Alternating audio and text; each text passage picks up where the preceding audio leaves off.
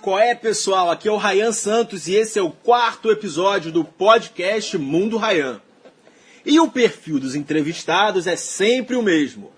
Gente que literalmente tocou foda-se para as expectativas da sociedade e se deram bem, justamente por serem diferentes. A ideia do podcast Mundo Rayan é entrar na cabeça dessas pessoas e descobrir por que elas são tão fodas no que fazem. Hoje, quarta entrevista da série, eu trouxe um cara que começou sua vida profissional como operador de telemarketing e hoje, do alto de seus 25 anos, é uma das maiores autoridades em YouTube do Brasil. Flávio Luz trabalha com a Broadband TV, com a Neticos e é estrategista de negócios por trás de grandes canais como o da Kéfera, Boca Rosa e a VTube. E aí, Flávio, beleza, cara? Fala, Ryan, beleza, irmão? Obrigadão pelo convite aí. Tranquilo, cara. Pra galera que não acompanha meu Instagram, minha, minha fanpage lá, o Flávio é um dos meus melhores amigos e está sempre. Eu tô sempre marcando ele, ele nessas fotos. Ele é tipo aquela regra do, das cinco pessoas que andam contigo, o Flávio é a primeira ou a segunda mais próxima. Então é sempre um grande prazer ter o cara aqui, entrevistá-lo e, e, e, compartilhar essa história porra, maravilhosa que ele tem de vida com a galera. Flávio, queria começar. Como eu sempre começo, cara, falando de infância, porque é a infância que, que dita realmente a pegada a pegada da vida a pegada da vida do cara, né? E é aquela coisa. Você teve uma infância meio fodida, né? Tipo, você perdeu seus pais com 12 anos, é isso? É, cara, eu é, fodida acho que é uma palavra interessante para se usar nessa situação. Mas eu trocaria por triste nesse Triste. momento.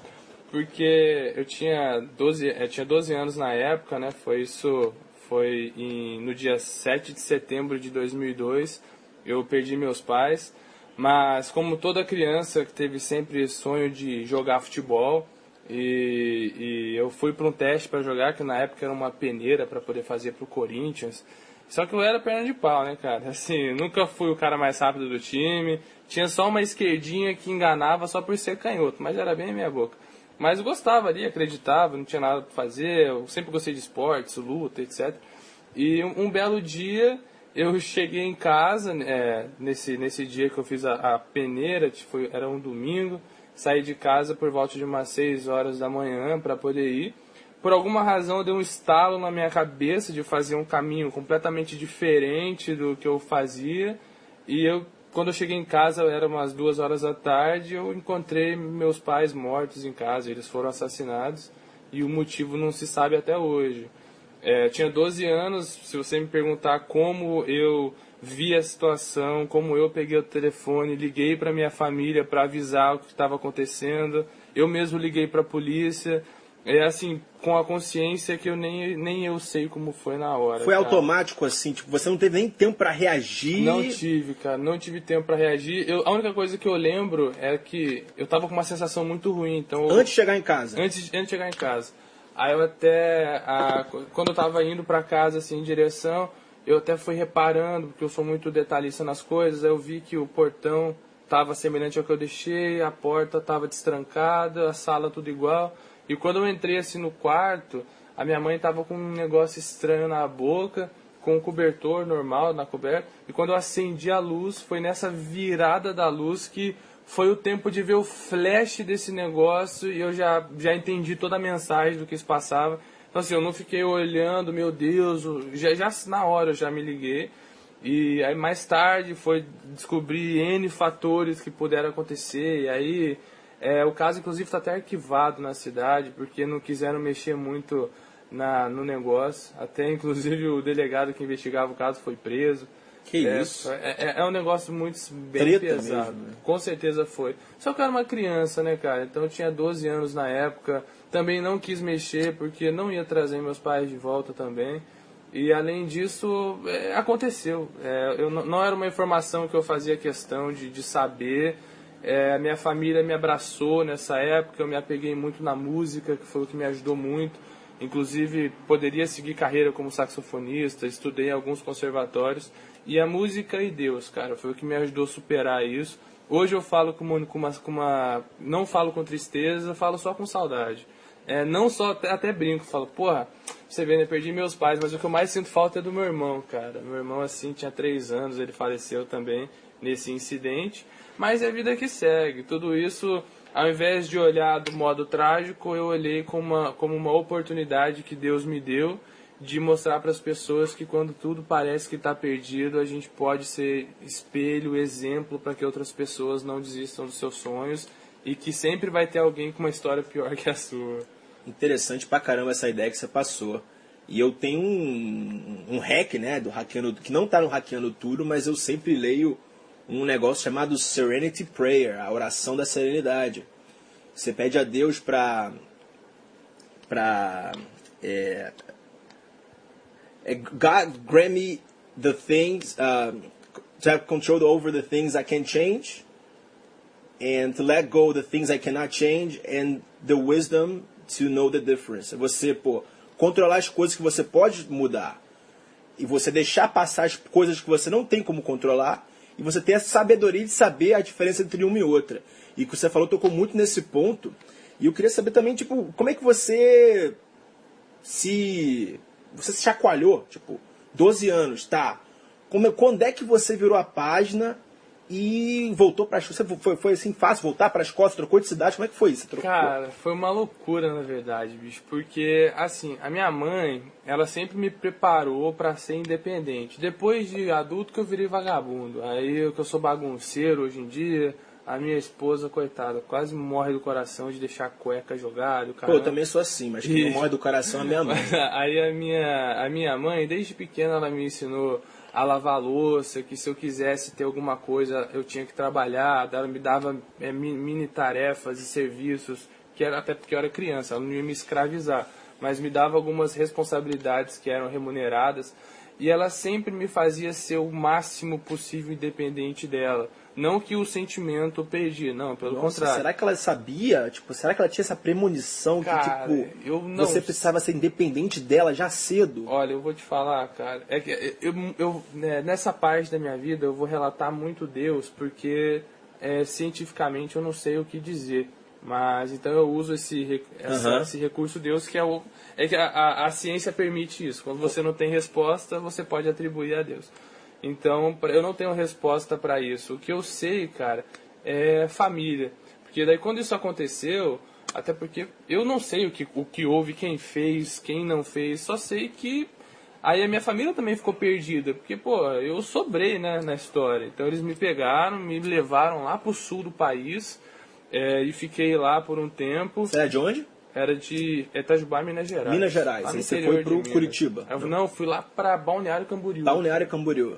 Camboriú, na verdade. É que Balneário Camboriú eu achava que é a mesma coisa, mas Camboriú, eu fui pra Camboriú. Aí ficava bem, bem ali do ladinho de Balneário. Aí o que aconteceu, cara? É muito azar, bicho. Nessa época eu tava com, com azarzinho. Porque o que aconteceu? Aí eu conheci uma menina. Cara, fazia nem um mês que meus pais tinham falecido. Uhum. Aí, eu, aí a família me levou muito na igreja. É, eu fui pra essa minha tia, que eu fui morar com ela, ela era, tipo, a tia mais próxima da minha mãe. Certo. Então, o, o, tinha dois filhos e uma filha.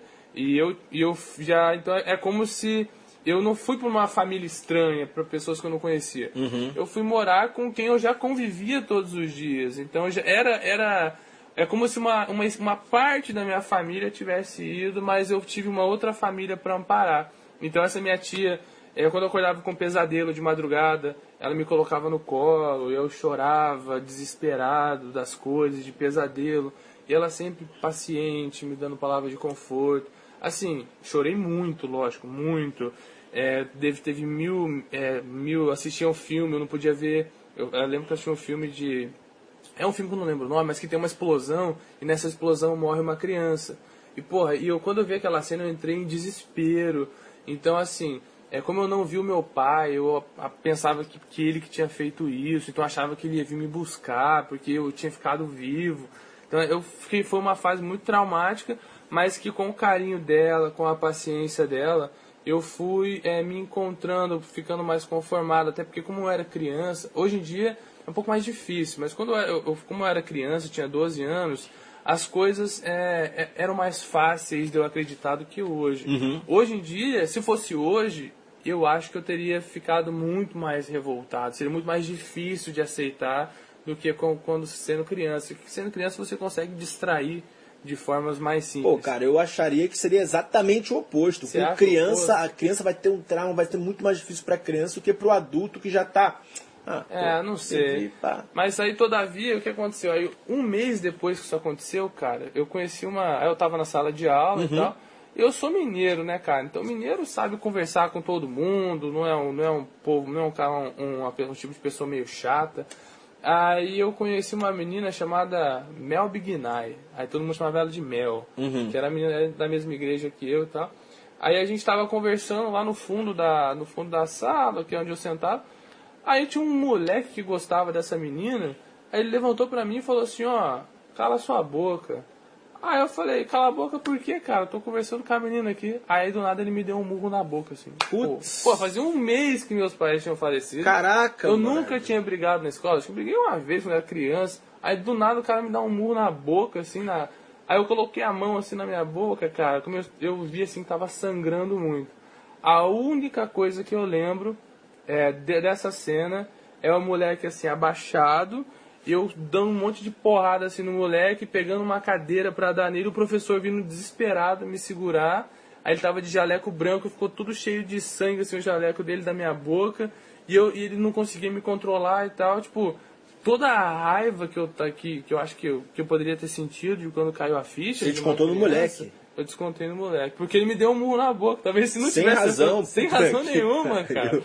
Aí a escola, é, a escola foi muito, muito generosa comigo, até porque nem tinha saído os documentos de, de tutela da minha tia e eles abriram as portas da escola para mim. Aí a escola, é, entendendo a minha situação e se sensibilizando por ela, é, pedi, é, é, pediu que eu fosse fazer um acompanhamento psicó- com psicólogo.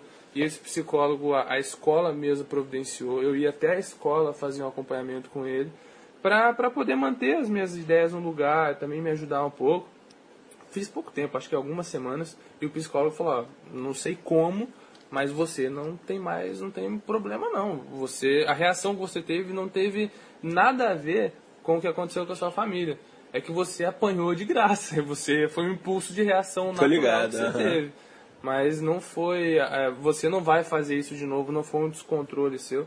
Aí depois disso nunca mais aconteceu, cara. Hoje em dia eu sou um cara muito tranquilo. É, com exceção do vizinho aqui de casa que vive estacionando o carro errado, me deixando preso à noite. Uhum. Mas fora isso, eu não, não me estresso muito, não. Mineiro, come quieto, Não né? pode, né? Que minha, minha esposa já é muito brava, cara. Se eu for brava também, a gente vai ser preso rapidinho. então ela, ela é brava, eu só, só administro. Só administra. Vamos lá. Época de adolescência, vestibular, você foi estudar estatística, mas, pô, por que estatística, né, cara? Cara, essa história é boa, bicho. É que assim, na verdade, eu é, com, desde os 8 anos de idade eu estudo música. Eu comecei a, a estudar música. Toca na- o quê, cara? Não sabia, eu sou teu amigo de muito tempo, eu não sabia que você. Não tem nenhum instrumento aqui na tua casa, rapaz? Tem, pô, tem meu saxofone. Eu sou Tá escondido essa porra, né? Tá guardado ali no quarto, é que ele é muito sensível, então não dá pra ficar deixando jogado, tem que ficar num case dele especial. Sério mesmo, se eu deixar aqui a maresia come isso? É, pô, é metal, né, cara? É o, o problema não é nem a maresia comer, o problema é alguém esbarrar e cair no chão. Aí você amassa e destrói o seu instrumento. Um amassãozinho já, já acaba Já- com o som, né? Igual uma guitarra que, pô. Não, já caso, já. um- uma, uma batidinha que você dá é uma mola, porque ele é cheio de mola e chaves. Então é uma chave que entorta, dá um vazamento já desafina totalmente aquela nota. Que top, É um cara. instrumento muito sensível. Então, como eu estudei, eu estudei desde os meus desde meus oito anos, eu estudei flauta, é, flauta doce, que foi quando eu comecei, eu sempre quis saxofone, desde pequeno. Só que as minhas cordas vocais eram muito fracas, então o meu professor de música falou, ó, você vai aprender a ler música, mas você vai começar pela flauta doce, quando você tiver 12 anos, você já pode tocar, tocar saxofone. Falei, ah, beleza. Aí a escala é a mesma, é muito parecida a, a, a posicionamento de dedo e tudo mais. E eu comecei a estudar, eu era fascinado pela música. E quando os meus pais faleceram, por coincidência, cara, é, foi quando justamente eu tinha 12 anos.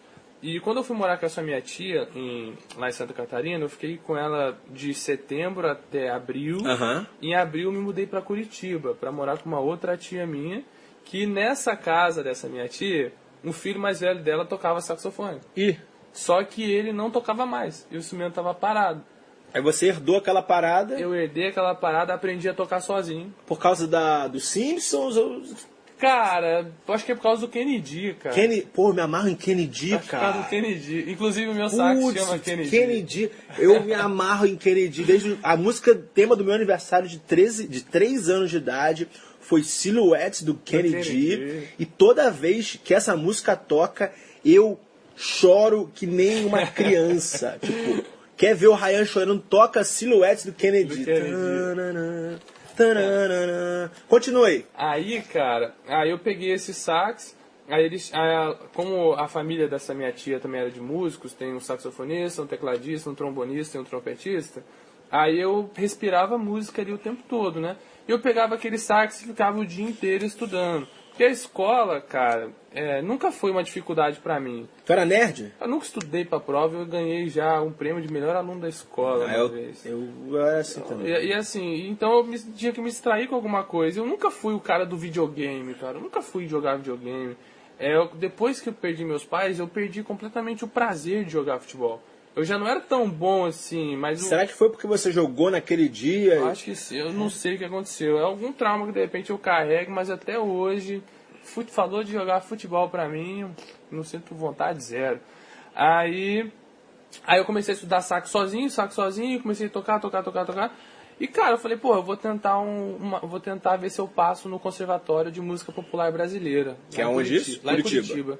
E tipo, eu não só passei, como eu ganhei bolsa integral lá no lugar. Uhum. Aí eu entrei de cabeça, é, já entrei, tipo, adiantando quatro anos e, porra, aprendi sozinho sax, ninguém Tô me ligado. É, e, e estudando muito. Aí aconteceu que eu fiquei um pouco rebelde, porque eu morava na casa da minha tia, né, cara? Então é morando de favor. Ela tinha os filhos dela, e eles são muito religiosos e tudo mais. E, pô, ela já tinha os seus quarenta e tantos anos, e os filhos todos criados, e, e meio que a gente não, não se bateu no primeiro momento. E eu acabei indo morar lá, volta, voltei para Minas, na casa do meu tio que tinha minha tutela. É, que inclusive eu, é, que foi o cara que cuidou de mim desde quando eu era criança, junto com a minha mãe. Aí, cara, aí eu tentei o Conservatório Federal de Música Juscelino Kubitschek, Onde é isso? lá em Pouso Alegre. É um Conservatório Federal de Música. Sul de Minas. É, tem uns caras muito fodas, tipo o Roardo, que é um saxofonista brilhante, é muita gente boa. E, e passei em segundo lugar nesse, nesse conservatório. Assim, sem estudar também. Fui lá, fiz o teste e. É o pronto. teste prático. Os caras botam toca aí, rapaz. Era teórico. Primeiro é teórico. Você tem que passar No papel. No, papel. Provinha, aí você faz.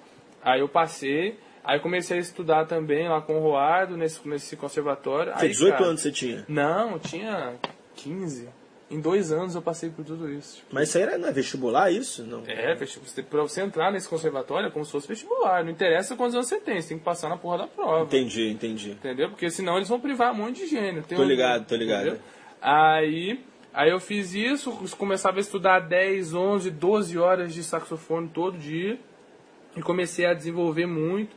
Aí eu conheci o Ivan Meyer. O Ivan Meyer é um dos maiores saxofonistas do Brasil. Ele fez uma boquilha pra mim, me deu de presente. Inclusive Que é louco. que eu uso, que é toda trabalhada.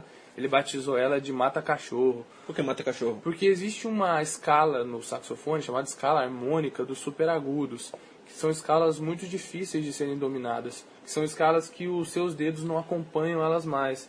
E eu conseguia fazer com uma facilidade absurda. Então chama mata cachorro, porque toda vez que você faz essa nota, os cachorros começam a uivar, porque agride a, Que isso? a- é os tímpa, o tímpano tom o que o alto. É, muito alto. E como eles são. E como A audição deles é muito sensível, muito né? sensível, come, eles todos começam a uivar, começa a machucar muito. Que louco. E se você faz isso com muita frequência, você danifica tanto o ouvido dele que você pode estourar os tímpanos do cachorro.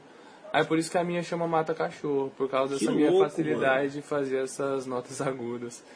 Aí eu fui pra Curitiba, voltei pra Curitiba em 2016, assim, Não, já... 2016 é agora. Não, desculpa, 2006. Isso. Aí eu já estava em 2006 voando no saxofone e ia fazer. Aí eu dedi- coloquei na minha cabeça que eu ia ser é, ia ser saxofonista da banda da Polícia Militar lá em Curitiba, que ganha-se ganha-se muito bem e você trabalha só tipo quatro horas por dia só ensaiando. O seu trabalho é fazer parte da banda.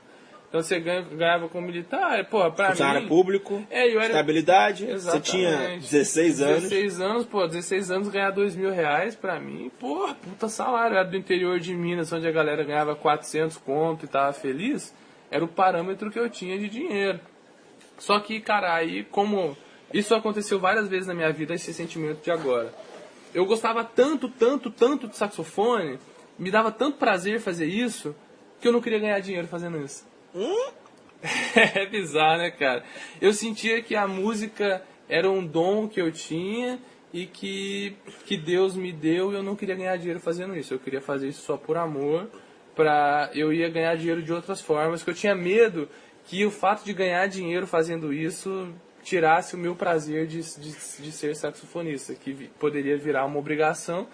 E eu passei a querer fazer outras coisas e, e ter a música só como hobby. Toquei com pessoas sensacionais. Mano, isso aí é, o, é exatamente o contrário de todo mundo que, vi, que, que, faz música. Que o sonho dessas pessoas é viver de É, música. O meu não foi. Você teve a oportunidade de viver de música, você falou, não, não. Não. Inclusive o Ivan Meyer, ele havia comentado que ele queria fazer um quarteto.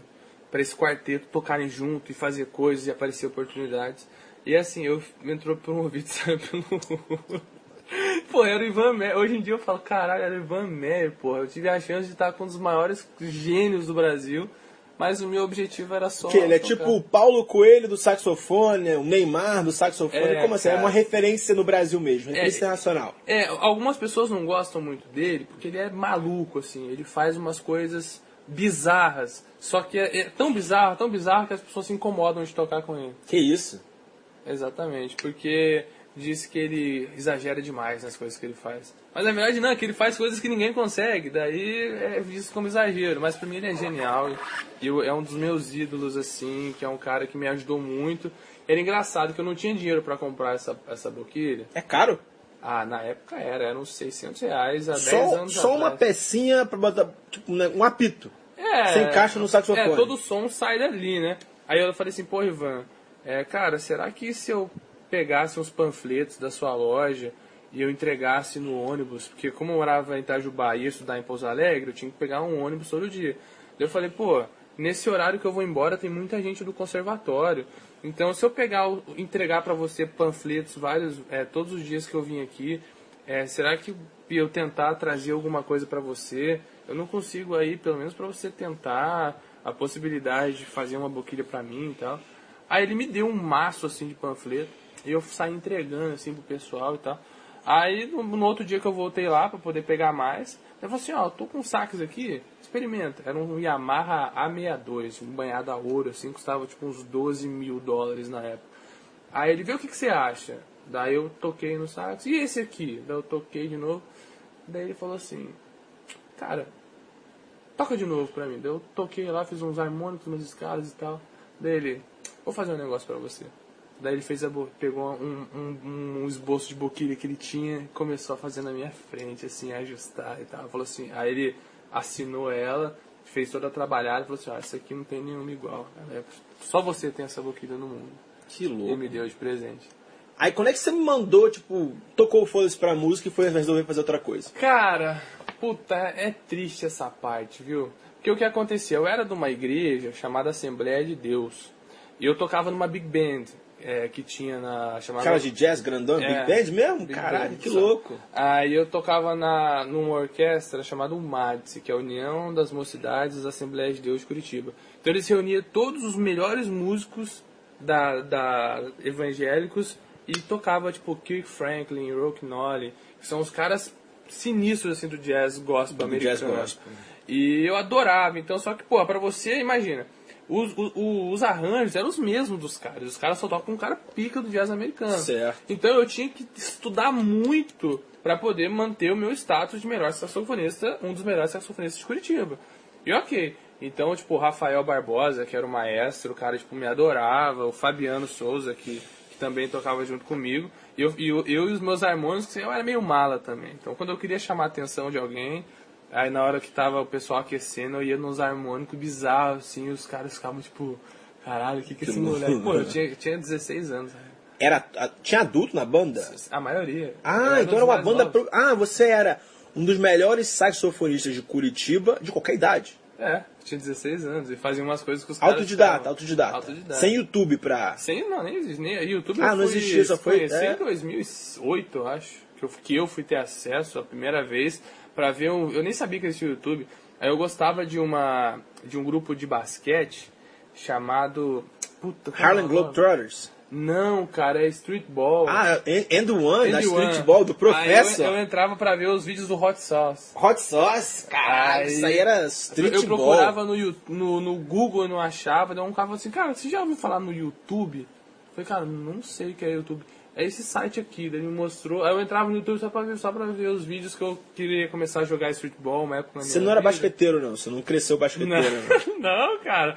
Era porque os caras do colégio jogavam. Porque eu, eu fui campeão na minha escola de ping-pong, cara. Só que, porra, ter um título de campeão de ping-pong Porra, é mano. uma merda, cara. Nenhuma menina gostava do cara da mesa de ping-pong. Aí os meus amigos jogavam basquete, todo mundo, nossa, pagava pau pra eles, eles faziam uns negócios. Aí eu lembro que eu comecei a comprar até uma bola, só que, porra, Curitiba é frio demais, irmão. É muito frio. E 6 horas da manhã era a hora que a gente chegava mais cedo na escola pra brincar de basquete. Tô ligado. Cara, eu arrebentei meus dedos tudo. Aí eu tentei andar Putz, de aquela bola lá com o dedo. Putz, Não, não dá, Pô, jogar cara. queimado no frio com uma bola. Não Imagina- dá. Aí eu lembro que eu fui tentar fazer uma, um drible assim, aí eu errei a bola, taquei a bola na cara do moleque, quebrou o nariz dele. Eu adorava o moleque, é um dos melhores amigos. Eu falei, ah, vou largar a mão disso aqui. Não dá, não. Aí foi do Toco. Porra, Toco, se você estiver ouvindo isso aí, me desculpa, cara. Foi muito sem querer. Mas, ah, de, todavia, é, quando eu parei com a música, cara, foi porque aconteceu. Aí, eu, eu conheci uma namorada quando eu tinha 17, 17 anos, 16 para 17 anos, e comecei a namorar com ela. E aí eu saí de. Aí, tive, teve uma outra coisa que é importante também. Eu sempre tinha na minha cabeça, quando eu fizesse 16 anos, ou quando eu tivesse meu primeiro salário, eu não ia querer mais morar com ninguém. Morar sozinho? Morar sozinho. Ah, pelo simples fato que eu me via como um fardo, isso foi um grande erro que eu cometi, inclusive, como um fardo na vida dessas pessoas. Porque independente do lugar onde eu estava, as pessoas me acolhiam como filho, mas eu não me sentia filho daquelas pessoas. Porque não era o meu ambiente, não eram os meus pais, não era minha, minha mãe de verdade. Então eu colocava na minha cabeça que eu estava ali é, grato pela ajuda, mas que eu sairia na primeira oportunidade que tivesse. Mas não por não gostar deles, mas porque eu achava que a minha história seria escrita de outra forma. Que louco. E quando eu conheci essa, minha- essa menina, ela era de uma outra igreja diferente. E a minha tia, ela não aceitava que, que eu namorasse ela. E um dia ela falou assim, ó, ou ela, ou eu te mando embora pra Minas Gerais de novo.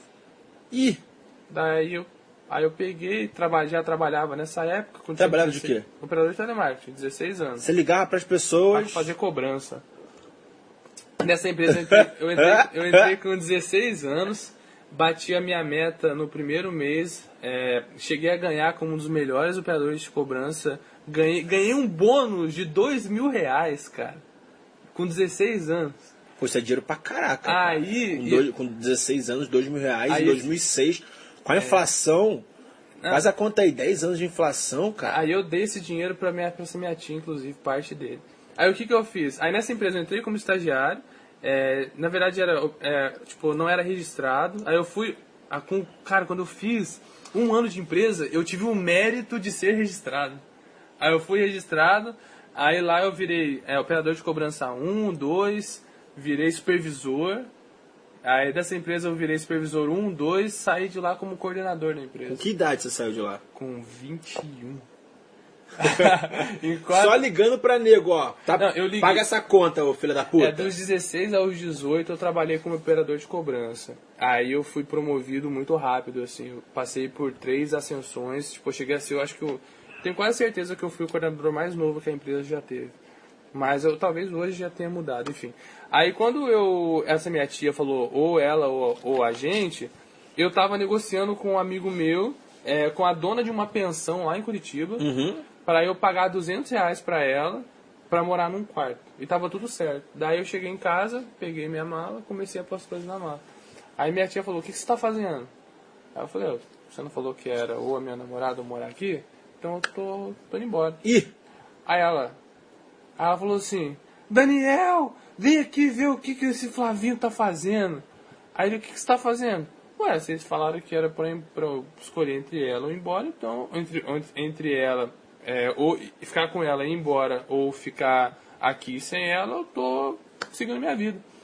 Aí ele, não é assim que funciona, você quer ir embora, então eu vou te levar embora. Aí nessa mesma hora já foi pondo todas as minhas roupas na mala, na, não sobrava mala, colocou minhas outras roupas num saco de lixo. Aí me colocou no carro e já me mandou para Minas Gerais. Pô, ele fez Curitiba, Ih. Minas Gerais em sete horas. Tu não ia pra, pra. ia pensão? Não, então, aí tipo. Aí não sabia o que fazer, mas não tinha outra opção, era menor de idade. O meu, o meu, o meu tutor tava lá em, em Itajubá. Aí quando eu cheguei lá, o, aí eles falaram, aí deu uma treta, falaram um monte de mentira e tudo mais. Aí o meu tio acreditou em mim. Aí ele falou, daí eu falei, ó tio, é, eu preciso de dinheiro, que eu quero visitar minha namorada. Daí ele falou assim, tá, então você vai ter que, eu tenho um emprego para você. Eu falei, qual? Você pode trabalhar como promotor no supermercado que eu, nos supermercados que eu vendo, porque ele era vendedor da Perdigão na época. Aí eu falei, beleza. Aí eu pegava aquele jalequinho assim branco, ia no, lá nos freezer do mercado, pegar os congelados para ir repondo, tudo que era produto da, da Perdigão eu que repunha, da Batava, Perdigão e Batava. Eu repunha que nas prateleiras para poder ter dinheiro para ir ver minha namorada. Para poder ter dinheiro para juntar para ver ela. Fiquei uma semana morando lá. Daí eu já tinha, aí meu, eu tinha, quando eu juntei dinheiro, eu falei assim, então tio, eu queria lá visitar ela e tudo mais. Ele, beleza, pode ir. Só que na minha cabeça eu sabia, tipo, eu nunca mais vou voltar. Como aí, é que tu ia pagar? Como é que tu ia pagar a pensão? Cara, aí que tá. O, é como falaram que eu tava matando aula para ficar com ela, que eu tava faltando trabalho para ficar com ela, que eu tava virando maluco. Aí, estando lá nessa casa do meu tio, o diretor da escola, não sei como, conseguiu o telefone lá da casa onde eu tava para ligar para perguntar se eu ia voltar para aula. Ele falou assim: Ó, Flávio, você é um dos melhores alunos da escola, cara. A gente tá no terceiro bimestre e você já passou de ano. Então você vai reprovar. Nota você não precisa mais. Você pode tirar zero em tudo que você passa. Vai reprovar por falta. Você vai reprovar por falta. Então eu preciso saber como está a sua situação, porque nem se for para te dar aula por telefone, os professores vão te dar. Mas, porque a gente não vai deixar você reprovar. Porque assim, cara, o, porque não era motivo. Os professores não, não tinha motivo. Aí, a, na, no trabalho, mesma coisa. Meu, meu gerente me ligou para perguntar o que estava acontecendo, se ele segurava o meu lugar, e o meu tio estava na extensão escutando tudo. Então aquela história que eu estava faltando aula, faltando trabalho, caralho, que deveria ser verdade, provou-se o contrário, porque as pessoas que em tese não estavam satisfeitas comigo ligaram até a casa perguntando se eu ia voltar ou não. Aí eu, eu peguei e falei pro tio, paralelamente eu já estava negociando com, com a empresa e voltei. Aí deu uma semana. E aí, Flavinho, tudo bem? Como é que você, como é que tá? Vai, é, você não ia voltar? Semana tá. Aí eu comecei, aí foi ficando, foi ficando. Aí um belo dia meu tio me ligou, daí falou assim, eu falei, então tio, você já sabe, né? Vou daí ficar por aqui em Curitiba. Ele falou assim, eu sei que você não vai voltar mais. Eu falei, pois é. Ele, olha, eu confio em você, é, sei que você não vai fazer nenhuma loucura, só te peço uma coisa. Eu falei, qual? É que você não parasse de ir na igreja, manter a sua espiritualidade em dia e tudo mais, até aquele momento ok. Aí eu comecei a namorar essa menina, aí da pensão lá, os pais dela me arrumaram um lugar para ficar na casa dela e tal, e acabei me casando com ela. Só que como, quando que eu parei com a música? Porque o nível musical da Assembleia de Deus é muito diferente da congregação cristã, que era de onde eu era. Então, como o nível era baixíssimo, não exigia de mim. E como hum. eu parei de me desafiar o tempo todo, eu fui perdendo o prazer de, de tocar. E eu zona de conforto. Na zona de conforto. Hoje em dia eu toco, se quiser eu toco, mas, pô, aquele Flávio que vinha numa constante fazendo coisas absurdas, eu parei de evoluir porque não precisavam de mim para fazer isso. É porque as pessoas à sua volta eram muito boas uhum. e passaram a não ser mais. Passaram a não ser mais. Aí, tipo, eu sem fazer nada já era melhor que todo mundo. Então meio que a minha média dos 5. Você regrediu, quer dizer. Me fez regredir. Caraca, mano. Já aplicando desde o início essas paradas. Inconscientemente, né? Não foi nada premeditado. Tipo, vou tocar com os melhores para ser melhor. Eu queria tocar com aqueles caras porque eles tocavam coisas muito legais. E esse legal, por coincidência, tinha sinônimo com ser difícil. E, tipo, e pra eu estar com eles, eu tenho que conseguir tocar isso. Caraca, mano. Aí, tipo... Para tudo, para tudo. Que idade isso? Cara, eu tinha 16? 16 anos. 16 anos você perdeu os pais Não, e a com irmã. 12, né, Não, sim, mas antes dos 16, Hum. você já foi um, um gênio do saxofone, perdeu o pai, a mãe, a irmã, morou sozinho É. e fugiu de casa duas vezes, né? De Doze. duas casas. É. Cacete. Aí, cara, eu me casei. Ah, vou... Ah, é. calma que tem a, acabou, a facu... fa- tem a é, faculdade acabou a- ainda. Não, é, acabou a escola. Aí eu acabei a escola e. e Você não assim, percebeu, eu tô te, eu tô te acelerando pra gente ir pra parte boa que é YouTube, que a galera quer boa, saber, vamos pra né? Então vamos tá lá. chegando. E a escola? Aí, cara, como sempre falei muito bem e tudo mais, resolvi as tretas de todo mundo da escola. Pessoal- advogado. O pessoal fazia merda, aí eu ia lá e consertava. Pô, deu merda, o Flávio ia lá falar com o diretor, todo mundo, pô, Flávio, você tem que ser advogado, você tem que ser advogado, você tem que ser advogado. Advogado. Fiz o vestibular pra advogado. Passou? Passei, aí pra direito, fiz o vestibular pra advogado, ó, fiz o vestibular pra direito. Cara, e a faculdade de direito me ensinou uma coisa muito valiosa. O melhor remédio pra eu dormir são aulas de direito. Porque eu dormia em todas as aulas. Era uma merda aquilo, era chato, eu odiava essas aulas. Sério mesmo? Eu fiz um semestre e falei, cara, não é pra mim isso, não quero, obrigado e tchau. Serviu pra mostrar que bar de faculdade é bom pra caramba e que você pode fazer amigos muito legais. Serviu pra isso só os meus seis meses de direito. Aí eu, eu queria fazer uma outra coisa, porque, pô, todo mundo, eu pensei em fazer medicina, mas mais pelo status social. Aí eu falei, pô, o que, que eu posso fazer? E na época eu já tava como supervisor nessa empresa de cobrança. Aí eu falei, pô, eu preciso fazer alguma coisa que tem aqui no trabalho. Eu comecei a pesquisar. E lá tinha um pessoal de estatística, que era uma galera, tipo, muito bacana, e, e eles trabalhavam na parte de inteligência. Eu sempre gostei de estratégia, sempre gostei de, de desenhar projetos. Eu fazia coisas de estatística que eu nem sabia o que era. Tipo, Que KPIs, métricas. Cara, ó, quartil, média, mediana, é, é, fazer modelo de previsão linear, que eu nunca sabia, eu não aprendi sozinho isso. Eu fui Era algo que você usava no seu trabalho, você não sabia a origem daquilo, mas você usava como business intelligence da sabia que empresa. tinha nome essa parada. Ah, Tipo, era uma coisa que intuitivamente eu queria fazer algumas separações é, e ia fazendo. Aí, tipo, um belo dia, quando eu cheguei e mostrei para os estatísticos, falei, ah, eu, eu uso isso aqui. Daí eles, pô, isso aqui é intervalo de confiança, tal coisa e tal. Daí eu falei, pô, que bacana. E o que, que vocês sugerem? Não, não, isso aí que você fez resolve o problema. Daí eu falei, caraca. Daí ela falou, você já pensou em fazer estatística? Daí eu falei, pô, mas não usa muita geometria? Porque eu, eu não gosto de geometria, cara. Eu, não aprendi seno, cosseno, tangente, essas porra direto na, na, na, na escola. Aí eu, eu cri- criei esse bloqueio e eu e não quis fazer. Eu falei, ah, quer saber? Eu vou fazer estatística assim. E tinha aquela parte da validação social, porque, tipo, quem fazia a faculdade de estatística? Exatamente. né? Cara, pra você ter uma ideia, eu queria fazer economia. Aí eu entrei no cursinho estudando para fazer economia. Certo. Até o dia da, da inscrição do vestibular eu ia fazer economia.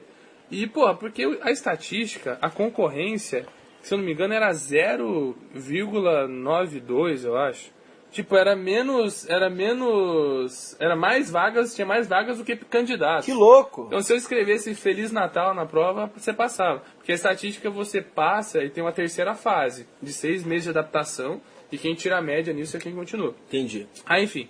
Aí, até porque, porra, paguei cursinho, paguei uma grana nessa porra, porque eu ia fazer Grana economia. teu bolso, não tinha papai, nem mamãe, nem Não, titia pra... exatamente, do meu bolso, do salário que eu ganhava lá. Caraca, Não, Flávio. é, foi foda. Aí, cara, é, aí nesse meio tempo eu fiz vestibular para administração numa, na FAI, faculdade particular, passei também, mas aí eu não quis fazer, porque paguei uma mensalidade, ia fazer à noite. Aí eu fui promovido para coordenador e ia ter que trabalhar de manhã. E eu fui na faculdade para trocar horário, não quiseram trocar. Filhas da... Aí eu perdi minha mensalidade, cara. E só de raiva eu falei, ah, é? Então vou passar na federal, só de sacanagem. Aí eu fiquei tão puto com essa faculdade particular, eu coloquei na minha cabeça que eu nunca mais pagaria faculdade particular- na minha vida. E fui, cara, com a cara e com a coragem pra tentar a federal, entrei no cursinho, me matei de estudar à toa. Porque eu acabei pensando vestibular pra estatística. Não precisava ter Não feito cursinho, estudar, cara. não precisava ter Até feito- o professor faz uma. A, a nota de, a nota de corte de estatística era, 16, era, era, era 16, se eu não me engano. É De, de 80 questões, você precisava acertar só 16. Aí tem um modelo chamado, é muito engraçado, o, o modelo Bernoulli, que ele é tipo um ensaio de, de sucesso e fracasso. Então, assim, a probabilidade de você chutar uma chutar, acertar uma questão de quatro é 25%. Certo. Aí para você calcular a esperança, que é a quantidade esperada, se você chutar todas as questões, tipo, a esperança era 18. Então, tipo, se você chutasse todas as questões, Você as- já passava. Você já passava, que, que a esperança de Botar acerto tudo era A, A, A, A, A, você vai tirar 18%. a, a esperança é que você, que você acerte, faça, acerte 18 questões e a nota de corte era 16. Ou Será seja, que ele dá de propósito? Pô, sei lá, mas aí o que acontece? Aí você vai para uma terceira fase. Essa terceira fase você tem que você faz quatro provas e tem que ter uma média 5 em três. Se você tirar a média 5, você continua no curso. Não, tchau, tá fora. Então eles mais se interessam com essa terceira fase do que com o vestibular tradicional. Que é o que eu concordo. Para mim tinha que ser esse modelo para Prova específica. Exatamente, você vai lá, você tem que conhecer o curso. Eles te ensinam do zero, o básico, e você tem uma, uma vivência com aquilo. É igual um nego que se fode quatro anos pra passar em medicina, chega Pô, lá e não, não gosta gosta. do bagulho. Putz, aí, aí eu concordo com você que, tipo, nos Estados Unidos você entra na faculdade sem major. Você não tem um curso. Você Cara, tem é dois anos pra fazer o ciclo básico, que é igual para basicamente todo mundo. E depois desses dois anos de experimentação, você escolhe a tua carreira. E eu vejo tanta gente decidindo o que quer fazer pelo resto da vida com 17, 18 anos. Não, é, É por isso que tem tanta gente frustrada nessa porra, cara. exatamente. Pô, é- Tanta gente frustrada. Puta que o pariu. imagina se eu, se eu tivesse, é, não tivesse ido pelos meus desejos, ido pela vontade dos outros. Eu ia ser um advogado hoje. Eu ia ser, ser bacharel em direito, que não tem nada a ver comigo. Eu odeio ler, cara. Tipo, eu não gosto de ler. Eu leio. Eu gosto de ler, é, por exemplo, igual eu tava te falando, eu leio coisas que me interessam, al- algum tipo de livro bacana, mas os meus livros, se você olhar, é tudo no livro numérico. Eu não gosto de. Não sei, cara, eu gosto de, de construir meu pensamento. Eu Tô acho que, que eu tenho mais a ver com essa parte de exatas.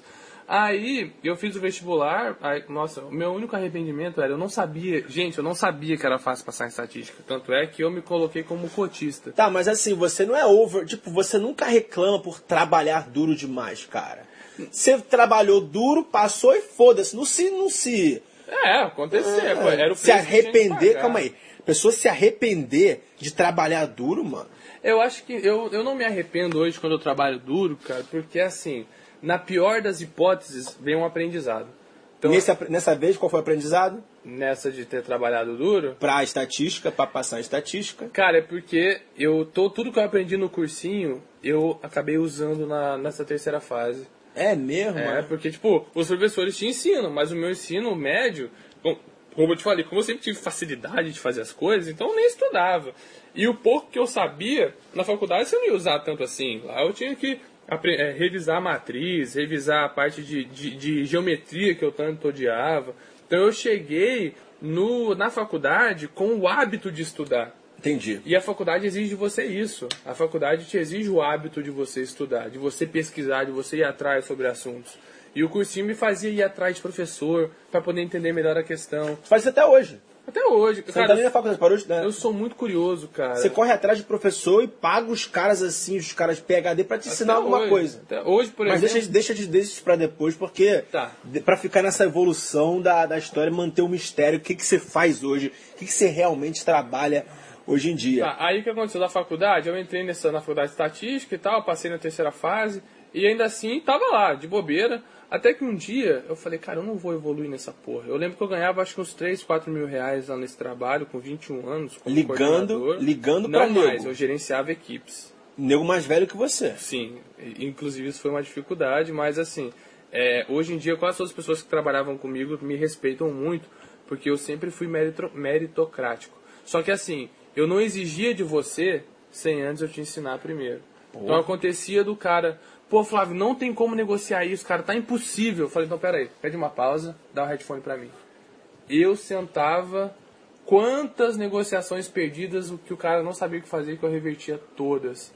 Aí eu acabava ganhando a admiração dessas pessoas, porque algo que era impossível para elas, elas viam sendo convertidas e falavam: caramba, como isso? Então, inclusive, tem um cara que gosto muito dele, chama André.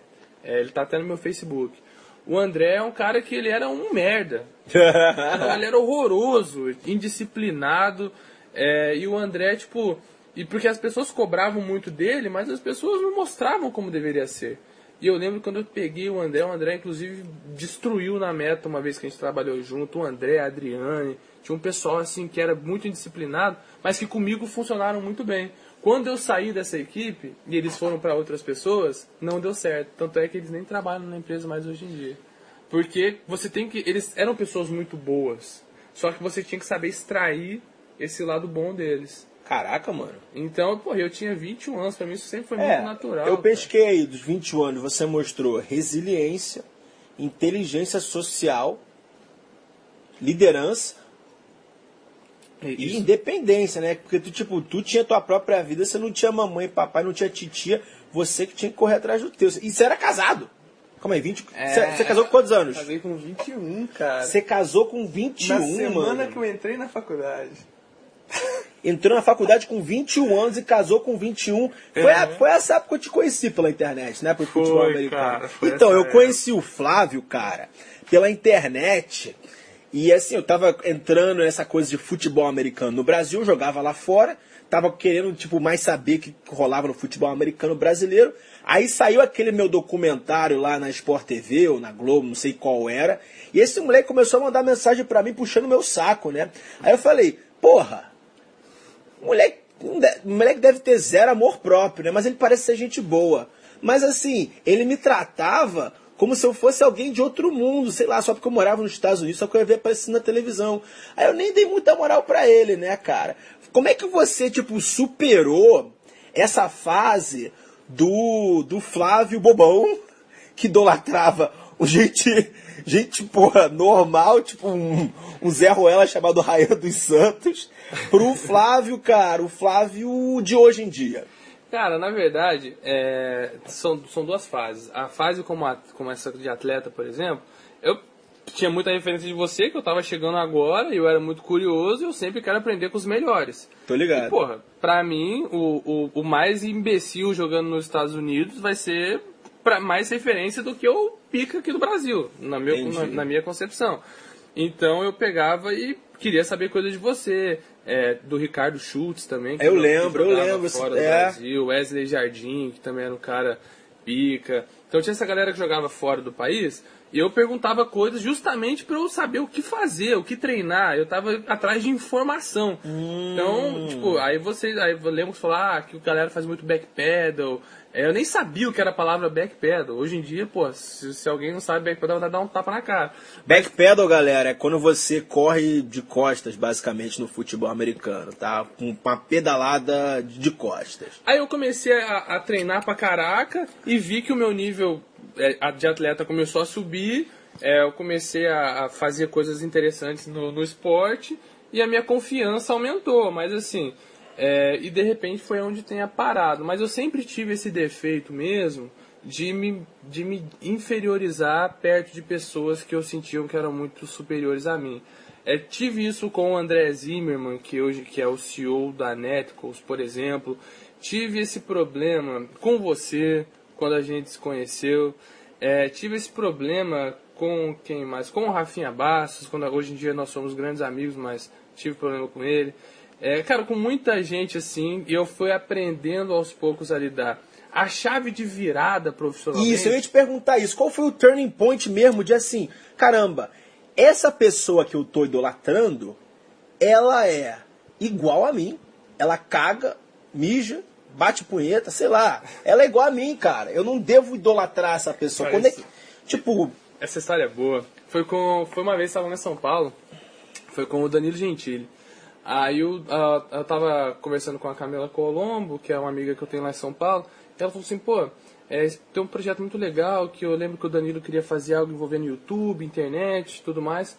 É, vou marcar uma reunião entre vocês dois. Daí passou o contato, eu e o Danilo conversamos por e-mail, trocamos meias palavras. Ele, pô, vamos marcar de tomar um café então? Eu falei, pô, Danilo, beleza.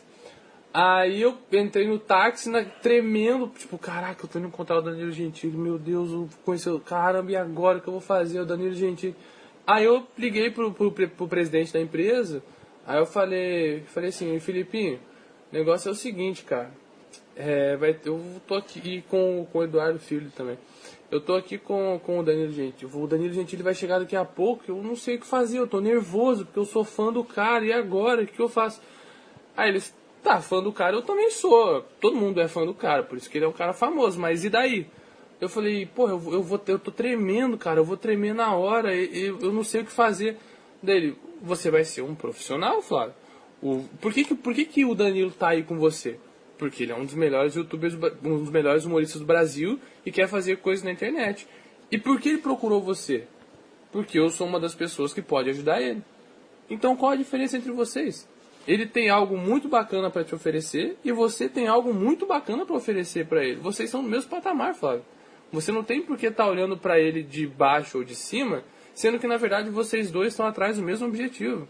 Então vocês são iguais dentro da do que vocês são referência. Então você não tem que se inferiorizar a ele. Nossa, que profundo. É, pois é. Daí, cara, eu lembro que nesse dia, eu falei, porra, então tá. Aí eu conversei com o Danilo, a gente trocou uma ideia, foi muito produtivo, mantivemos o contato por muito tempo no YouTube. Ele estava começando com o The Noite ainda, ele já tinha saído do, do, do Agora é Tarde, foi pro The Noite. E assim, a gente teve o contato, é, no que eu pude ajudar ele, eu ajudei. Então, e a gente se conhece. E se você precisar de alguma coisa, tem o um e-mail dele para poder mandar de algum projeto que tiver e eu sei que ele vai ler. E assim foi. Quando eu tive essa confiança de, pô, opa, peraí. O que eu faço tem muito valor, porque as pessoas me procuram. Então por que que eu. Se a pessoa que é gigante está me procurando. Você tem teu valor também. Porque eu tenho meu valor. E quem muito me ajudou com isso foi a Carolina. Carol. Sua esposa. Minha esposa. Ela sempre fala, porque Aí quando eu trabalhava com o pessoal de internet, eu já tinha, opa, ok, estou estabilizado agora, emocionalmente, beleza. Só que eu comecei a trabalhar com a galera de TV. Então eu conheci, por exemplo, Beth Lago, a, Isabela Santoni, que a gente trabalha junto, que é uma das maiores promessas aí da Globo, que tem papéis, fez papéis brilhantes. É, hoje com o Guilherme Ramacek, a gente tem projetos juntos. Então uma galera da TV que eu comecei a voltar aquele Flávio de antes, que eu já tinha me curado. Cara, isso aconteceu comigo, brother. Isso aconteceu comigo pela primeira vez quando eu idolatrava o Neymar e o Neymar apareceu lá em Nova York, tipo, trocando ideia de igual para igual comigo e como se, tipo, fazendo perguntas sobre, pô, como é que é morar em Barcelona? Como é que é fazer faculdade no Como se eu fosse o Neymar, né? E eu também, tipo, tava numa festa em Londres, ele veio até a mim me cumprimentar. E eu falei, caraca, o maluco, ele é humano que nem eu. Tipo, não tem muita diferença, tá ligado? E eu quebrei um pouco dessa idolatria. Só que essa idolatria voltou alguns anos depois, quando os caras da NFL voltaram. Lembra aquela ah, é, veio a NFL, Marshawn Lynch, Jordan Cameron, Golden Tate, uma galera da NFL pro Brasil e voltou aquele ciclo da idolatria, eu me botando como inferior dos caras e fazendo coisas para eles, porque não, não, não, pô, o cara é superior a mim, eu vou pô, fazer isso aqui porque ele merece, não sei o quê. E, eu, e, pô, depois de alguns dias eu vi, cara, esses malucos são mó Zé Ruela, cara, eu sou muito mais inteligente que todos eles. Aí sacramentou, cara, de vez, quando eu tava num show é, do Dilcinho. Dilcinho? É, é um pagodeiro. Pagodeiro, tô ligado. Aí o Sorriso Maroto foi convidado para fazer uma participação, e eu sou, eu sou muito fã do Sorriso Maroto, do Bruno especificamente. E o Bruno tinha uma amiga, e, e tem uma amiga minha chamada Bárbara Piacá, de uma empresa chamada Locomotive. Aham. Uhum e ela, ela me contou que, que ela tava com fez maroto. Eu falei, pô, beleza. Quando, é, e eu vou precisar de você para fazer um trabalho com eles. Falei, pô, show de bola. Show, show de bola, Babi, tamo junto. E calhou do Bruno tá lá, que é o vocalista. Falei, pô, Bruno, tudo bem? Eu sou o Flávio, cara. Você é, trabalho junto, trabalhei junto com a Babi, a gente se conhece, a Locomotive. Ele, pô, que legal, a gente tá fazendo um trabalho legal, assim, assim, assim, assado. Eu falei, pô, pensei num projeto. É tipo, quando ele falou dela, eu já não fui tipo, ah, beleza. Eu falei, então, eu pensei num projeto bacana para vocês, que poderia, e assim, dei um pitch bem rapidamente, e ele falou, porra, tem muito interesse. Eu falei, então vamos fazer o seguinte, me passa o seu WhatsApp aqui, que daí a gente marca uma reunião, conversa. E ele me passou o telefone dele, a gente já trocou o contato, ok. Quando eu cheguei em casa, eu falei, que caiu a minha ficha. Caraca, você pegou o WhatsApp falei, do Bruno Sorriso Maroto. Tenho no meu contato. Eu comecei a olhar na minha lista todas as pessoas que eu tinha número. E eu fiz esses, tipo, dias, esses dias, cara. Sorocaba, é do Fernando Sorocaba, Sei. Rafinha Bastos, Lucas Luco, é, o Mumuzinho. Cara, tipo, o do YouTube, Kéfera, Você Sabia Vídeos, Christian, Lucas Lira, Ted, é, o Medeli do Galo Frito, Ah, cara, tipo, todo mundo assim, eu falei, caraca. Porque às vezes a gente passa por uma estrada e. Nem percebe. E não percebe as coisas que acontecem.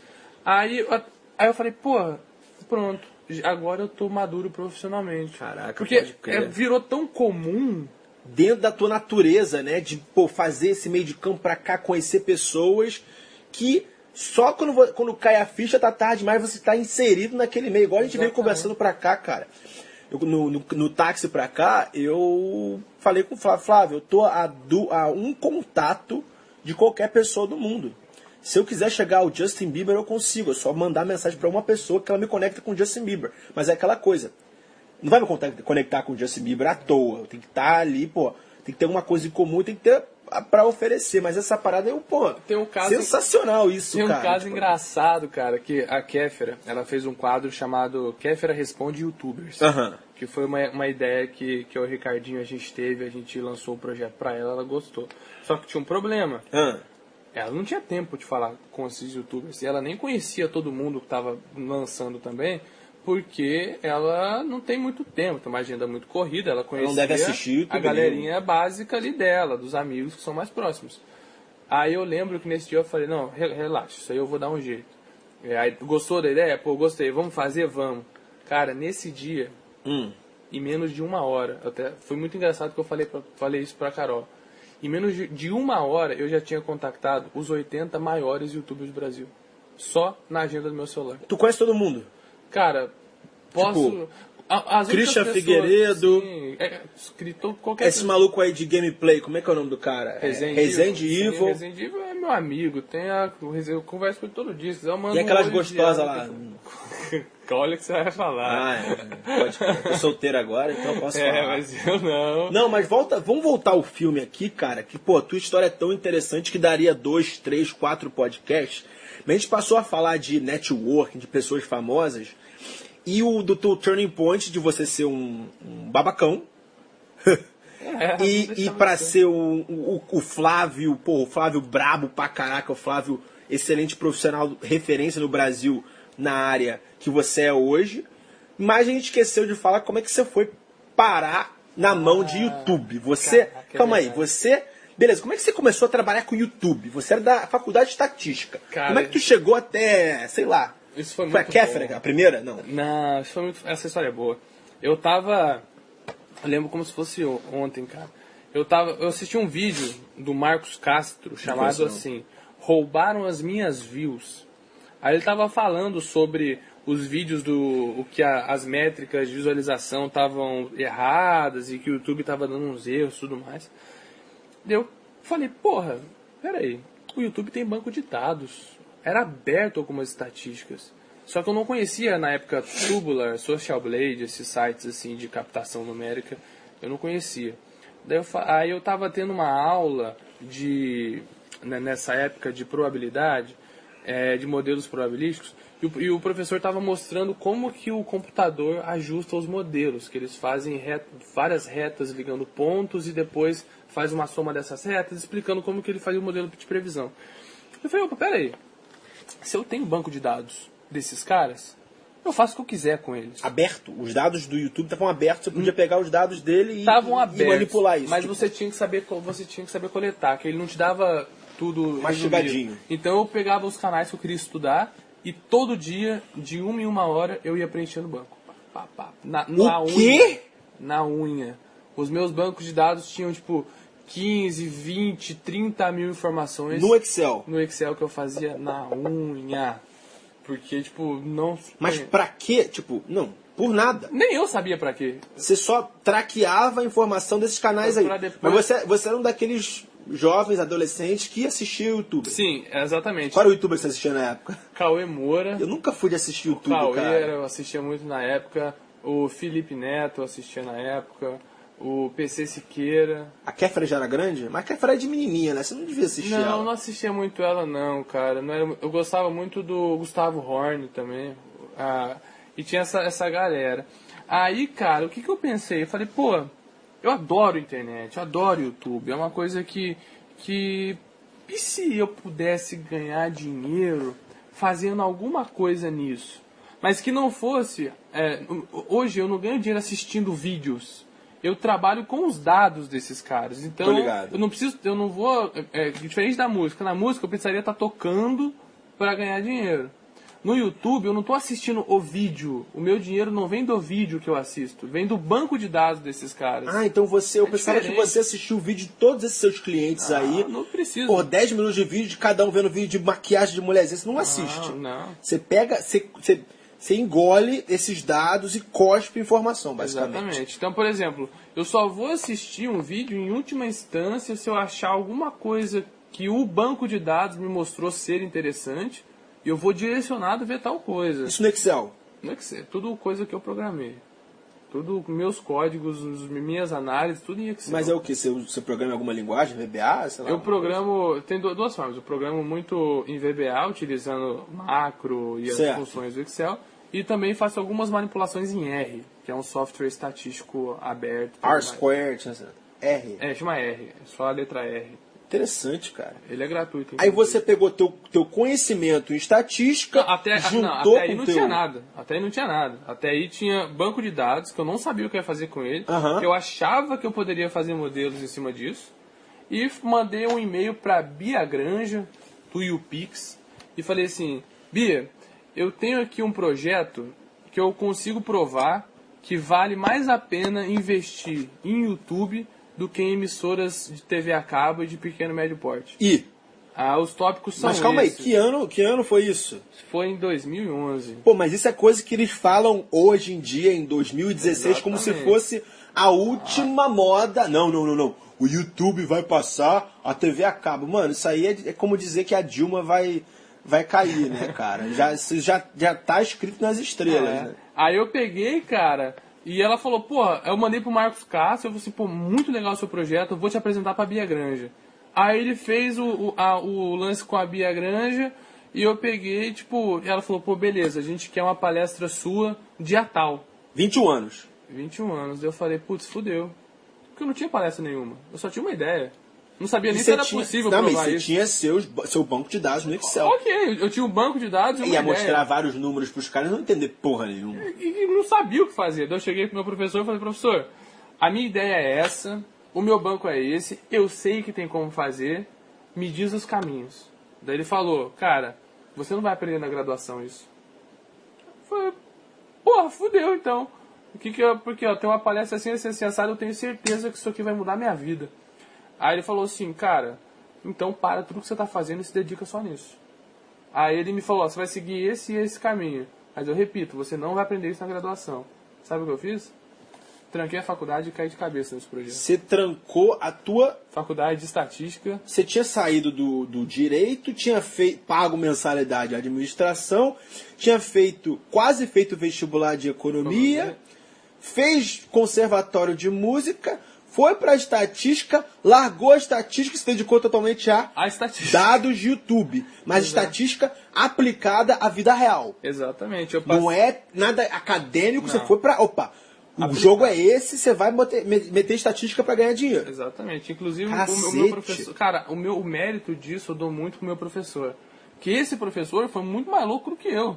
Ele falou assim, Flávio, aqui você vai aprender só teoria, cara. Você é um cara prático.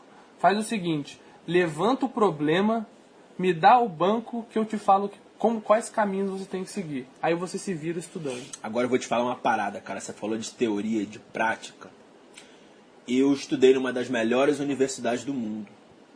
Eu tenho três diplomas e eu olho pra trás, eu me arrependo de ter passado quatro anos fazendo teoria em faculdade, cara. Tipo, Como você falou, eu sou um cara da prática, de executar, de botar pra fuder. E eu basicamente joguei quatro anos da minha vida fora, sentado numa sala de aula, fazendo dever de casa e, e lendo coisas que não, não, se aplicar, não se aplicariam. E, cara, quando você falou isso aí, cara, bateu no meu coração, cara. É, inclusive as pessoas falam, ah, a gente vai ter uma palestra com o Flávio Estatístico. Eu falo, não, gente, eu não, Você não é estatístico. Eu não sou estatístico. É que você não se formou. Eu não me formei, não tenho registro no Conselho Estatístico, eu não é sou. Mas o que, que o Flávio é? Aí o mercado me deu um nome e disse que eu sou estrategista de negócios. Mano, mas é o seguinte, bate na madeira, né? Mas pela legislação brasileira, se você for preso, Você não tem direito à cela especial Não. porque você não tem. Você não, tem diploma universitário, cara. É, então, tipo, Caraca, mano. eu, aí desse dia em diante eu falei, cara, qualquer conhecimento que eu precisar ter, eu vou buscar esse conhecimento e caguei para diploma. Mas isso você sempre foi autodidata desde molequinho. Desde moleque. Inclusive, eu, eu hoje em dia faço um curso de microeconomia no IMPA, que é o Instituto de Matemática Pura e Aplicada. Eu simplesmente falei assim, ó, professor, eu não quero diploma, eu preciso desse conhecimento. Eu posso assistir às aulas? Pô, pode, só fazer a inscrição aqui como, como aluno ouvinte, não sei o quê. Aí pro semestre que vem eu tô matriculado em todas as matérias do mestrado. Que louco. E assim, eu não quero diploma, eu não me interesso por diploma. Caraca, eu vou falar, brother. Porque eu quero o conhecimento, o que vale é o conhecimento. Eu não sei onde está meu diploma. Eu não sei, eu não sei onde está meu diploma. Eu acho que eu perdi um pedaço. É um pedaço de papel, galera. Ah, não. Eu vi, tipo, jogado num porta-retrato na casa da minha avó esses dias pela primeira vez em cinco anos. Eu me me formei há cinco anos atrás. Eu tenho 26 já. Caraca, mano. É, aí, cara, aí o que aconteceu? Ah, quando o- eu entrei na carreira do YouTube, foi isso. Eu dei essa palestra no YouPix, aí veio o Eduardo Filho, que era o diretor de negócio, era o executivo de negócio Certo. comercial, e a Vanessa. Esqueci, Vanessa alguma coisa sobre o nome dela. Vanessa, desculpa se estiver ouvindo isso. Hoje em dia a Vanessa é diretora da Endemol. E o, o, Endemol é aquela do Big Brother? é, a Endemol tem um projeto Holandesa? chamado, não sei de onde é, chamado Endemol Beyond, que é, acho que é isso o nome. Que daí eles produzem conteúdo pra internet agora também, fazem uns Top. projetos bem bacanas.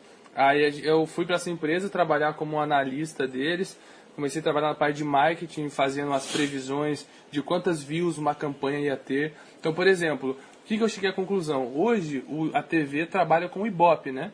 Que é, um, Aham. que é um número estimado que você faz numa amostra pequena. Então eu falei, pô, o YouTube você não precisa disso. O YouTube não te dá é, uma, uma estimativa de nada. É um número real. Ele te dá um número real.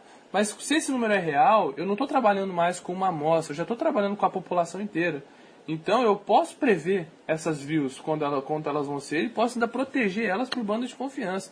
Então a gente vendia uma campanha publicitária para um cliente já sabendo quantas views esse cara ia ter. Então, assim, o cara já comprava sabendo exatamente quanto seria o impacto dele. Hoje isso é intuitivo, mas na época não. Tipo, caraca, como assim o cara consegue prever quantas views o cara vai ter em um ano? Você um basicamente dia? hackeou o YouTube, É, mas... basicamente sim, porque assim, de repente o, o Google, o YouTube tem essa informação, mas ela nunca foi aberta e não é até hoje. Então a gente eu consegui descobrir qual, como que essas views se comportavam e pô, se eu tenho dados, se eu sei como se comporta, eu sei prever o que eu quiser. E dentro disso eu desenvolvi esses modelos de aplicação, é, que não é nenhuma novidade, e se for também, bacana. É, e, e dentro dessa empresa eu comecei como analista, aí eu fui para a parte de marketing. Da parte de marketing eu comecei a trabalhar com comercial, é, fazendo as estratégias para o comercial. Aí eu passei para uma parte de relacionamento com os canais, que foi onde eu comecei a, a conhecer as pessoas. E a Kéfera foi uma campanha que a gente fez da Push, que é aquele babaluzinho do show da Demi Lovato. Sei, sei. Que ela tava com outras coisas, com vários, vários, é, vários compromissos, e o canal tava, um- tava um pouco desorganizado, meio de lado. Aí esse, esse, esse vídeo era para ter um milhão de views e acabou tendo 480 mil. Aí, só que assim, não foi eu que tinha feito a previsão, e, o- e o canal dela tava assim, não tava crescendo mais. Aí eu cheguei, aí eu entrei em contato com ela, falei, ô Kef, tudo bem, eu sou o Flávio aqui da Paramaker, teve uma campanha assim, assim, assim, da, do, da Push, abri o jogo com ela e falei, olha, eu tenho aqui um modelo que eu acho que pode dar certo pra você. Nunca testei. Vamos tentar? Porque ou é isso, ou na pior das hipóteses você vai continuar do jeito que você tá. Certo. Aí ela falou, beleza, então vamos. Aí eu desenhei uma estratégia completa para ela. Primeiro dia de execução dessa estratégia. O vídeo, lembra que eu falei que antes batia 480 mil? 480 mil. Que é desvio pra caraca. No primeiro vídeo que a gente fez, 900 mil. O segundo, 1 milhão. Tá, mas o que, que você mudou? Ah, mas é, tá, ah, é uma questão de organização, que antigamente ela não Ah, tinha. no conteúdo, você mudou Sim. o conteúdo. Tipo, falou, Kéfera, fala isso, isso, Não, isso. essa parte de, isso. de fala aí não necessariamente. Não, eu tá. mostrei pra ela os vídeos que mais tinham tendência de funcionar, qual era o melhor horário que, que esse vídeo poderia dar certo no canal dela. Que louco! Eu fiz uma pesquisa de mercado, porque o YouTube ele promove os vídeos mais populares na, na, na homepage. Então eu, eu identifiquei, estudei por várias semanas quais eram as janelas mais adequadas da homepage, que o horário que ela soltasse ia bater exatamente com o horário que o YouTube roda a chavinha do algoritmo. Que louco, E eu achei cara. o horário de menor concorrência, onde ela poderia tirar os canais que poderiam bater de frente com ela. Então, ela não soltava vídeo na segunda-feira, que era dia do Porta dos Fundos, que estava explodindo. Não soltava na quarta, porque tinha Parafernália, Jovem Nerd e Nostalgia, que eram três canais gigantes. Na quinta tinha o La Fênix e o Manual do Mundo, que na época estava em alta, se eu não me engano.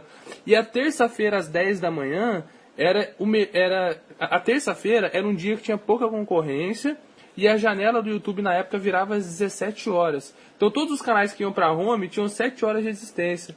Então eu falei, porra, eu sei quantas views precisa para entrar nessa home. Eu sei que ela precisa sa- soltar às 10 horas da manhã, que tem pouquíssimas pessoas.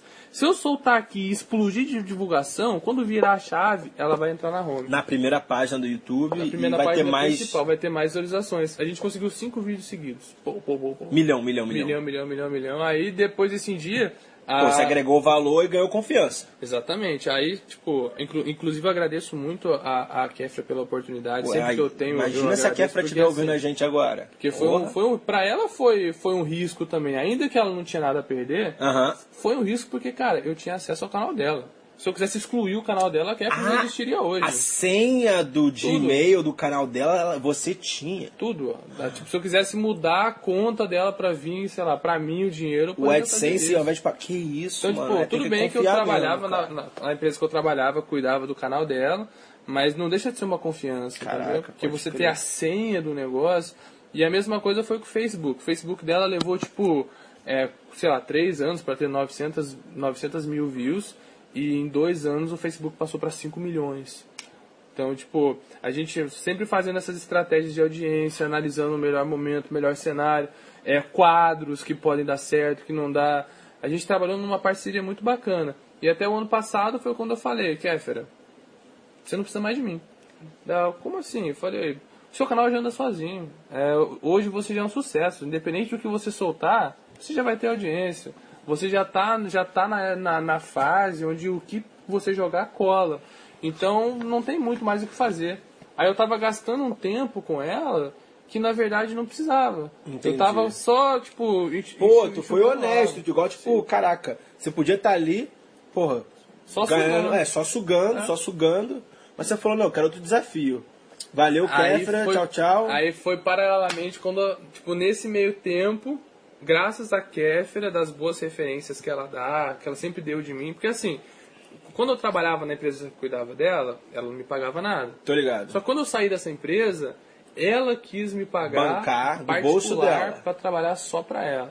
Caraca. Aí eu fazia isso, só que nesse meio tempo, como o dinheiro era mais simbólico, até porque é, eu tinha uma gratidão muito grande por ela, ela sempre, ela me pagava, entre aspas, com falando bem de mim para as pessoas. Que ela não tava me inventando Então nada. ela te lançou pras outras Pra youtubers. várias, várias pessoas me conhecem Pô, por causa vo- dela. a Kéfera falou bem. De, é aquela o QI, né? Quem indica. É, tipo- Se a maior autoridade da parada tá te indicando que você é bom pra caraca. Exatamente. E é por isso que você trabalha com tanta gente hoje em dia. Aí, então, muitas dessas pessoas, inclusive, é, por exemplo, esses 80 canais que eu falei que eu Certo, consegui no certo. vídeo, era porque era pra fazer um vídeo com ela.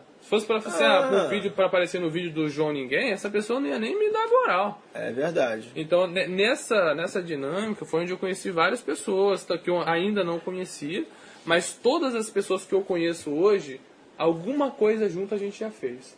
Tipo, Você Sabia Vídeos. O Daniel Molo e o Lucas Marques são meus amigos de vir dormir na minha casa e eu ir na casa deles em São Paulo e dormir lá também no final de semana.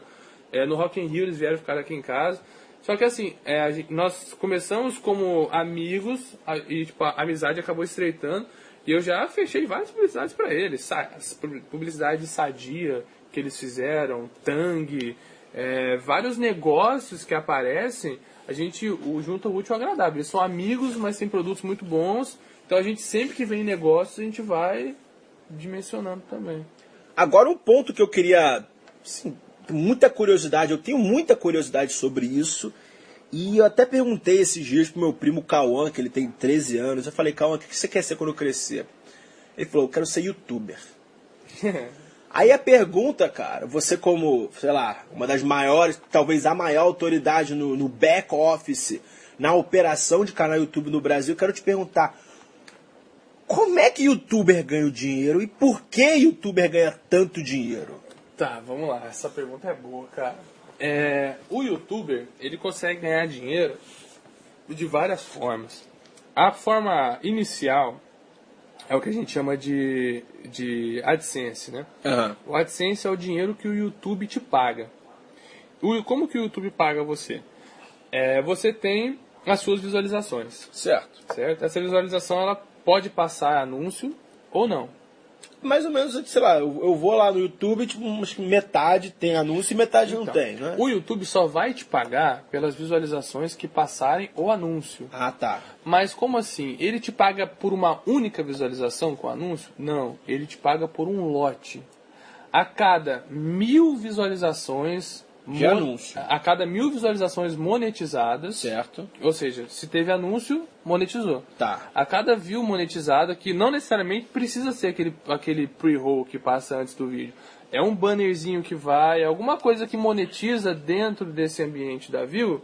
A cada mil dessas, de- de- a cada um milhar de, de visualização, você ganha um valor X de dólar. Tipo um dólar. Não, quanto, quanto de dólar? Vamos, vamos pôr. Hoje em dia, não, no, no É que blog é o quê? na- No blog é dois, blog três. eu não sei, cara. YouTube chega, bate o quê? Bate cinco. Não, nem fudendo, cara. Ho- Hoje em dia, na crise que tá, tá um dólar. É um dólar, né? É verdade, é um dólar por Só que mil visualizações. É pouco, cara. É muito pouco dinheiro. É, cara. mas depende, porque cada nicho, por exemplo, o canal de entretenimento, a, mai- a maioria tá entre 1 a 2 dólares. Mas canais de beleza, que é mais segmentado, tem canais que chegam a tirar 3, e 3,5 dólares, 4 Pô, dólares. aí- Canais de culinária tem um, um CPM diferenciado também. Hum, o CPM varia. A segmentação do É, nicho, do mercado de cada é meio, um. É né? meio lógico, né, cara? Porque, por exemplo, quando você vai anunciar no YouTube, você pode escolher os seus interesses. Então, a, A oferta e demanda. é, a, mais. a ah, seda, por exemplo, fa- tá fazendo, vai fazer um merchan, eles vão segmentar para beleza. Só os canais de beleza vão receber isso. O entretenimento é algo mais geral. Ou seja, como tem mais canais, como entretenimento é praticamente tudo, os maiores canais são entretenimento, se você co- comprar 10 mil views, vai evaporar em um segundo. Se Entendi. você comprar essas 10 mil views segmentadas em um nicho, vai demorar para evaporar. Entendeu?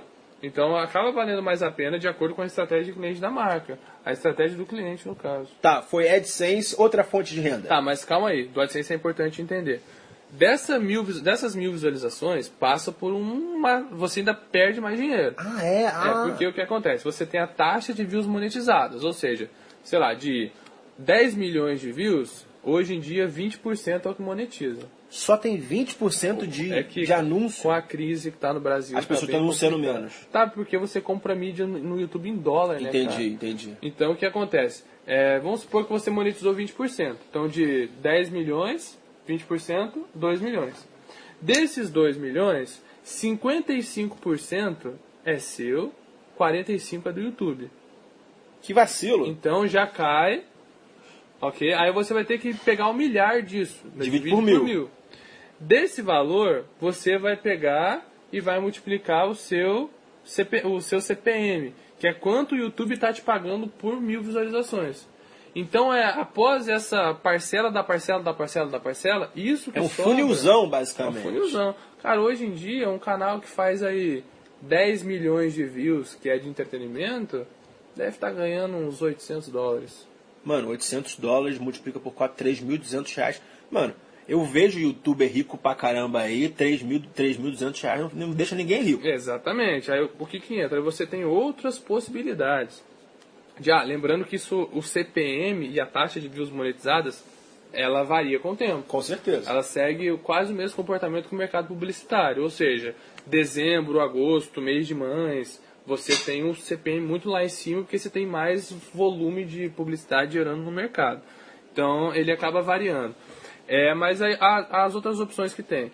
Você pode usar o seu canal para poder fazer o que a gente chama de product placement, que é a inserção de produtos, inserção de publicidades dentro do seu vídeo. Então, por exemplo, a Coca-Cola quer fazer uma ação e a- ela não quer comprar essa publicidade, ou não quer comprar só essa publicidade que passa antes do seu vídeo. Ela quer usar o influenciador para passar a mensagem. Tá. Então, esse influenciador é contratado diretamente pela Coca-Cola que vai passar, vai perguntar o preço dele, é, quanto que ele custa para poder fazer isso. Geralmente, a maioria dos canais, a grana grossa vem Disso aí. disso aí. Product placement, a pessoa não precisa falar daquele produto. Gente, compre uma Coca-Cola aí. Não, não. Não, não É mais leve. Depende muito do briefing do cliente. Quanto mais o cara vai ter que se expor, mais caro vai ser, né? Por exemplo, se eu quero. Se eu tô com uma marca nova aí de, de suco e eu quero uma grande youtuber para falar assim, gente, comprem o suco do Ryan. Quanto é que eu vou ter que botar na mão dessa pessoa? Mais ou menos. Cara, na Uns verdade. 10 mil reais? Aí que tá, depende. Vou te explicar o porquê. Como que, a, que as marcas se baseiam? Se você for comprar essa mídia no YouTube, ou seja, eu, vou, eu sou a marca, eu vou querer comprar um pre-rollzinho. Ah, não, não quero isso não. Eu quero que a Kéfera fale. Então, vou te é. mostrar como funciona mais ou menos a lógica.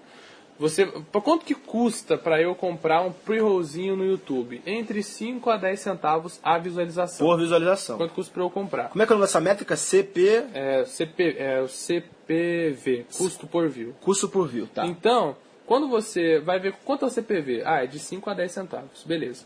Então você vai pegar um canal do YouTube, é, a maioria dos canais vão se basear por esse CPV. Só que, por exemplo, vamos supor a Kéfera. A Kéfera faz 2 milhões de views. Se ela fizer baseando em 5 centavos, 10 centavos, cara, o vídeo dela vai custar 200, 300 mil reais. E não vão pagar isso, porque vai sair do contexto. Então, alguns canais se baseiam nessa métrica e outros não.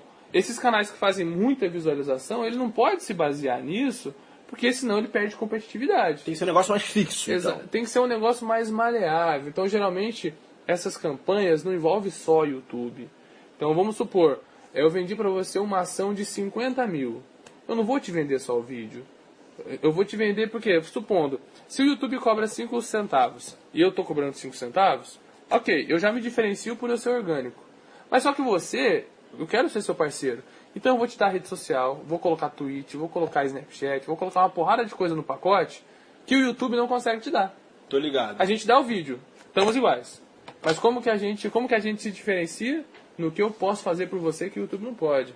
Então é onde você tem essas uso de exposição de imagem em brand channel de cliente, é você ver o cara fazendo tweet com hashtag, postando foto do cara, postando no Facebook, você vende um pacote de mídia, entendeu? Usando a imagem do influenciador. O, quando você vai no YouTube, anunciar direto pro YouTube, você anuncia no canal.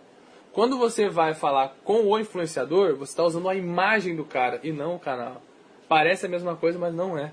É mais caro a imagem do cara. É mais caro, é mais direto, mas é mais eficiente. e muitas das vezes nem é mais caro. Porque eu te falei, se você pegar um. Ah, é o CPV de um é, canal com 10 milhões, o, não, CPV. É, CPV É, você pega, você pega um cara, sei lá, de 3 milhões. Ele não vai poder seguir. 300 mil por um vídeo. Não vai dar. Não vai Aí ele rolar. vai cobrar menos. Quando você for calcular o CPV, vai ficar maior, igual ou menor que o do YouTube. Se ele está cobrando menos. Menor. Menor. Então ele vai te dar mais views, orgânico ainda mais barato que o CPV se você comprar direto do YouTube. Tá, vamos falar de números, cara. Quanto é que um canal desses top 80 aí bota por mês, cara? Cara, assim, de valores. De range, assim. É, é muito relativo a, a- Como eu te falei, é muito relativo a, a- ao, Ao briefing. nicho, ao nicho, tá. ao, ao briefing, ao escopo. Mas assim, vou pegar um canal geral. Vamos pegar um canal hoje que faz, sei lá, 100 mil visualizações. É que a gente tem que considerar também o seguinte. A- a- a- o volume de publicidade que gera no YouTube é baixíssimo ainda. Esses product placements. Certo, certo. Não acha que, tipo, pega, sei lá, um caso do, do Você Sabia Vídeos, por exemplo. Eles fizeram. é, a gente já fez três publicidades juntas em um ano que a gente se conhece. E os caras fazem três vídeos por semana, 12 por mês. Multiplica isso por 12 tira 3 da proporção, é pouquíssimo. Entendeu? Então é um dinheiro bom, mas não entra com tanta frequência assim. Entendi. Não tem como, o mercado não está no time do mercado ainda e também não tem demanda, não tem tanta demanda assim para oferta de vídeo que o canal tem. Sacou? Porque você pega 12 vídeos por mês, 12 multiplica por por 12 meses, porra, é muito vídeo. Você não 144 consegue vídeos. vender 144 vídeos de publicidade. A não ser que você pegue um patrocínio, mas que o mercado ainda não está nesse time. Então vamos pegar, sei lá, um vídeo de 100 mil views, cara. Um vídeo de 100 mil views hoje não é grande coisa, porque já tem vários canais que Certo. faz 100 mil views. Então você vai ter que julgar o tipo do conteúdo. Se é um canal de culinária, ele vai custar mais caro. Bota aí, Um um canal canal, de de, moda, assim, um canal de moda. De 100 Beleza, beleza. beleza. 100 mil, é. Beleza de 100 mil views. 100 mil views de beleza. Se for, se for um conteúdo bom, se tiver imagem boa, som bom e a imagem da pessoa for esteticamente agradável, que a marca quer, por 100 mil, você- 100 mil visualizações, você pode cobrar aí pelo menos uns mínimo start, product placements de 7 a 10 mil reais. 7 a 10 mil reais só pra fazer um videozinho No e mínimo. bot- botar é que play. é só um videozinho, é um trabalho do Ah, caralho. com certeza. É, mas assim, aí se for, vamos supor que é uma pessoa que já tem uma imagem muito forte, já vem de um glamour, de um outro Certo, nicho, certo. aí você e tem essas 100 mil visualizações. O valor que essa pessoa vai entregar, o tipo de briefing, se é um vídeo exclusivo, se ela vai ter que ficar o tempo todo falando da marca, aí fica mais caro. Então por isso que pode. é, tem alguns canais que trabalham com tabela. É, eu, por exemplo, com a Boca Rosa, que eu empresario essa parte comercial de negócio da carreira dela, é, a gente não tem tabela. Cada necessidade do cliente tem uma demanda de preço diferente. É você negociando da mesma maneira que você negociou com os seus clientes na época do telemarketing. Uma Basicamente, negociação pra cá e pra lá, pá. A única diferença é que é um mundo diferente. Então, o que acontece? Na Neticos, é, que eu faço a parte de estratégia de ca- de canais, eu estou muito ligado ao ecossistema. Então, eu sei é, exatamente como o mercado está dançando. Tá, tá. Então, eu consigo posicionar a Bia muito bem. Certo. Porque, mas tem um cara que é perdido. Ah, quanto custa um vídeo? Eu já vi gente vendendo vídeo de 100, de 200 mil views por 1.500 reais. Ah, pá. Eu já vi gente com um vídeo de 300 mil views trocando por camiseta. Tipo, tem muita gente, cara, que não faz ideia do Pô, valor tipo que eu, tem. cara. Eu tenho um milhão de views no meu blog e tô cobrando pouco, cara. Não Mas é blog cap- é diferente. É, blo- blog hoje ficou um pouco mais descapitalizado. Mas é que o YouTube, cara, é uma mídia tão novinha, bicho. Tão novinha. Eu acho que então... tem muito futuro isso. Por isso Cara, você tá, tá- tá se posicionando nesse Aí mercado. que tá. Eu vou agora falar uma blasfêmia, sabia? Ih, qual foi? Eu acho que o YouTube é um grande é um ca- é, catalisador, é um catalisador para você ir para outras plataformas. É que o dinheiro tá aí. Vamos pegar um exemplo, o Whindersson Nunes. Quem é esse? Cara, o Whindersson Nunes é o canal que vai passar Kefra logo logo. É mesmo? É, é o terceiro maior canal do Brasil já. É, se não for, é o terceiro, quarto. Qual Mas o conteúdo assim, dele? ele é um cara do Nordeste, muito engraçado, é um cara que faz imitações, talentosíssimo. E eu digo que vai passar a Kéfera não porque a, é, a Kéfera não vai caiu, não, pelo contrário. É que ele está crescendo assim, numa taxa de 25, 30 mil inscritos por mês. Que isso? É uma coisa absurda. E, tipo, a Ké, infelizmente, cresce um pouco menos. Então, por uma questão lógica de velocidade versus. É, é uma, é, iguala duas equações de, de velocidade. Você vai ver que se, se eu Uma vai tenho- ultrapassar a outra. se eu Tá tenho- tudo no teu eu modelo. cresço- sim. Se eu cresço mais que você diariamente, é óbvio que uma hora eu vou Uma te hora passar. vai te passar. Então hoje ele é o cara, um- o cara que mais cresce no Brasil é o Whindersson Nunes e depois é o Júlio Cossielo. Então o Whindersson é um cara que não faz muita publicidade no canal dele. Uhum. Porque esteticamente. É, Whinder- Whindersson, desculpa, tá, cara? É, é esteticamente é feio para as marcas. É gravado sem muita nitidez. É como se fosse um. Você fazendo um vlog com a câmera traseira do carro de fazer manobra. Ah, para que o vídeo, a qualidade do vídeo dele ainda é ruim, mesmo ruim. dele grandana. É ruim. Que Inclusive isso? o Castanhari fez um, um imitando youtubers que ele imita o Whindersson filmando da câmera traseira do carro dele. É muito engraçado. O Whindersson é um cara que não faz muita publicidade no YouTube, mas a imagem dele é muito boa. Então o comercial da Oi, quem faz é ele. Ele faz stand-ups pelo Brasil. O cara foi em Brasília, fez oito sessões seguidas. Caraca. Pô, então, tipo, ele ganha muito dinheiro. É, tipo, é natural supor que ele ganha muito dinheiro pela quantidade de sessões seguidas que ele faz.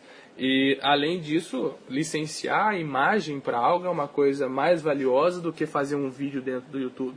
Então, ele já é um cara que já não ganha em product placement. Ele ganha nesse, desdobramento No que paralelo, eu quer dizer, na- nas outras fontes de receita. Exato. Aí você vê, por exemplo, é, a Vitube, Kéfera, Boca Rosa, que eles estão fazendo peça no teatro. Então você vê, por, por que eu estou no teatro? Para ganhar dinheiro? Não, para abrir uma outra porta fora da internet. É por isso, irmão. Aí você vê o Christian, o Felipe Neto, que lançaram livros para abrir outras portas. Então o cara que fica pensando, só vou fazer YouTube porque o YouTube é o futuro da comunicação, tá se ferrando. É burro, é burro ele está se limitando. Porque o YouTube é um, é um, é um, como eu te falei, é um catalisador da sua imagem. Você tem que tentar pulverizar em muitos outros lugares. Porque uma hora, cara, é, é, é o que eu falo. O YouTube não tem diferença do entretenimento. Uma hora, todos os canais perdem a graça. Inclusive, lá nos Estados Unidos, eu estava fazendo umas análises, que certo. quando os canais chegam no ponto de 13 milhões de inscritos, eles passam a desacelerar o crescimento. Ou seja, esse cara vai falir, vai ficar pobre? Não. Não. Mas ele vai perder aquela euforia que tinha durante uma fase da vida desse cara.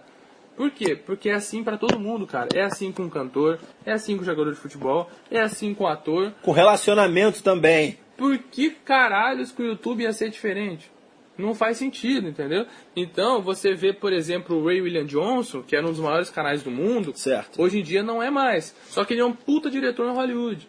Tipo, o cara foi, ele era muito bom nas coisas que ele fazia, foi seguir foi carreira. pescado para outra parada. Exatamente. Você vê, por exemplo, o Smosh, que é, é, também é um dos maiores canais do mundo, o Smosh já, já foi pro cinema, já foi fazer longa-metragem. Então você vê o Nigarriga, que já fazendo coisas de música.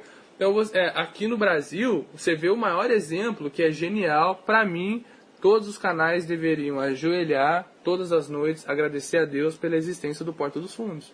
Porque o Porta dos Fundos revolucionou esse mercado. E olha a aula que eu em paralelo Parafernália e Porta dos Fundos, a nível de empresa. O Porta já, ó, o, o para, Parafernália veio antes do Porta. O Porta surgiu, já é, uma, já é o maior canal do Brasil, um dos maiores canais do mundo. Já teve filme, série, é, teve série no canal, tem um programa na Fox. Todos os membros do Porta já possuem seus negócios paralelos. Porra, quem era Fábio Pochá, cara?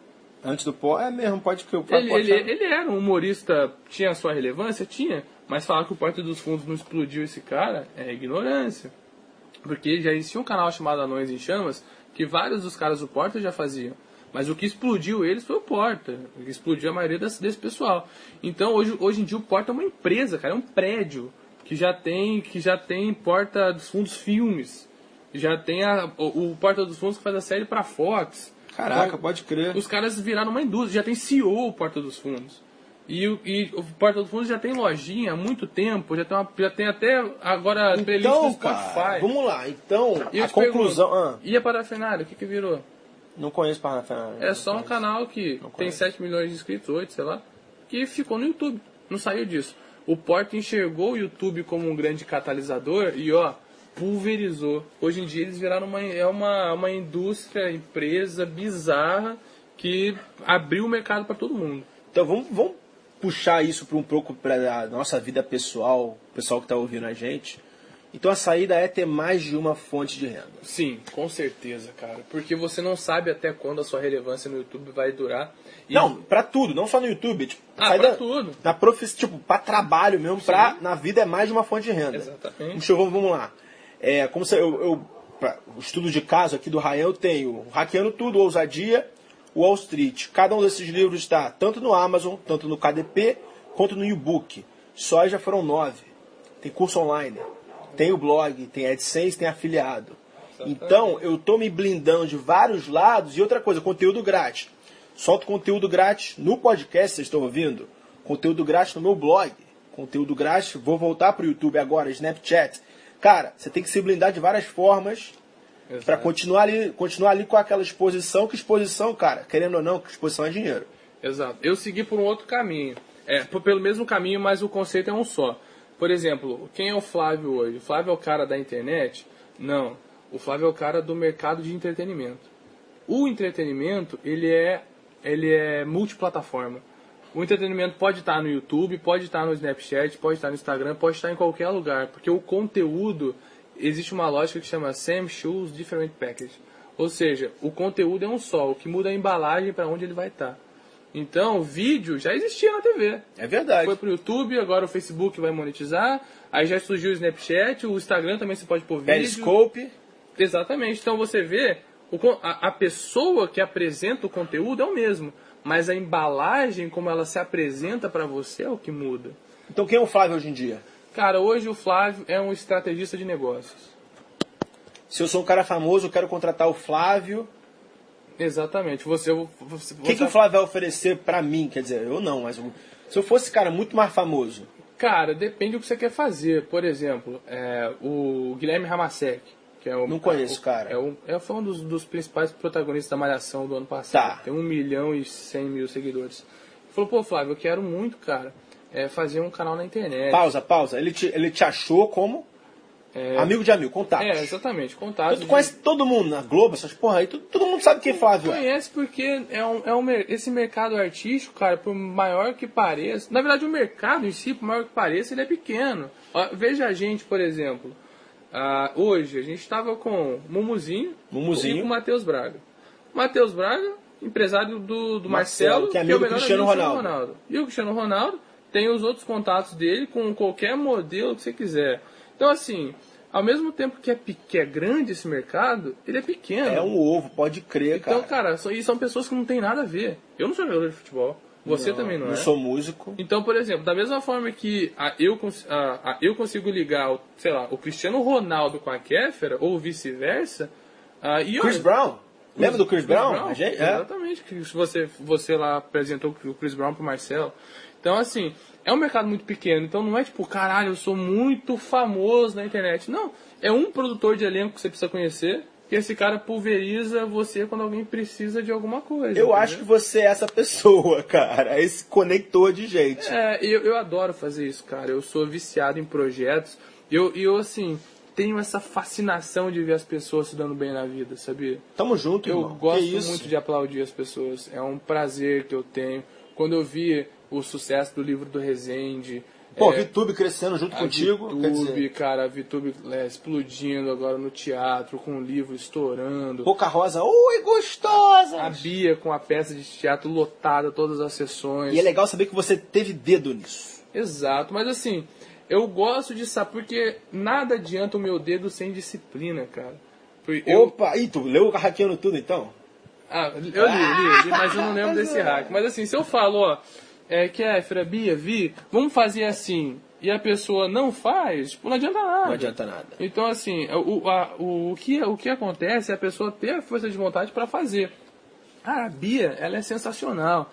Uma das pessoas que eu mais adorei, que eu gosto de trabalhar, que eu tenho prazer de falar que eu trabalho, é a Boca Rosa.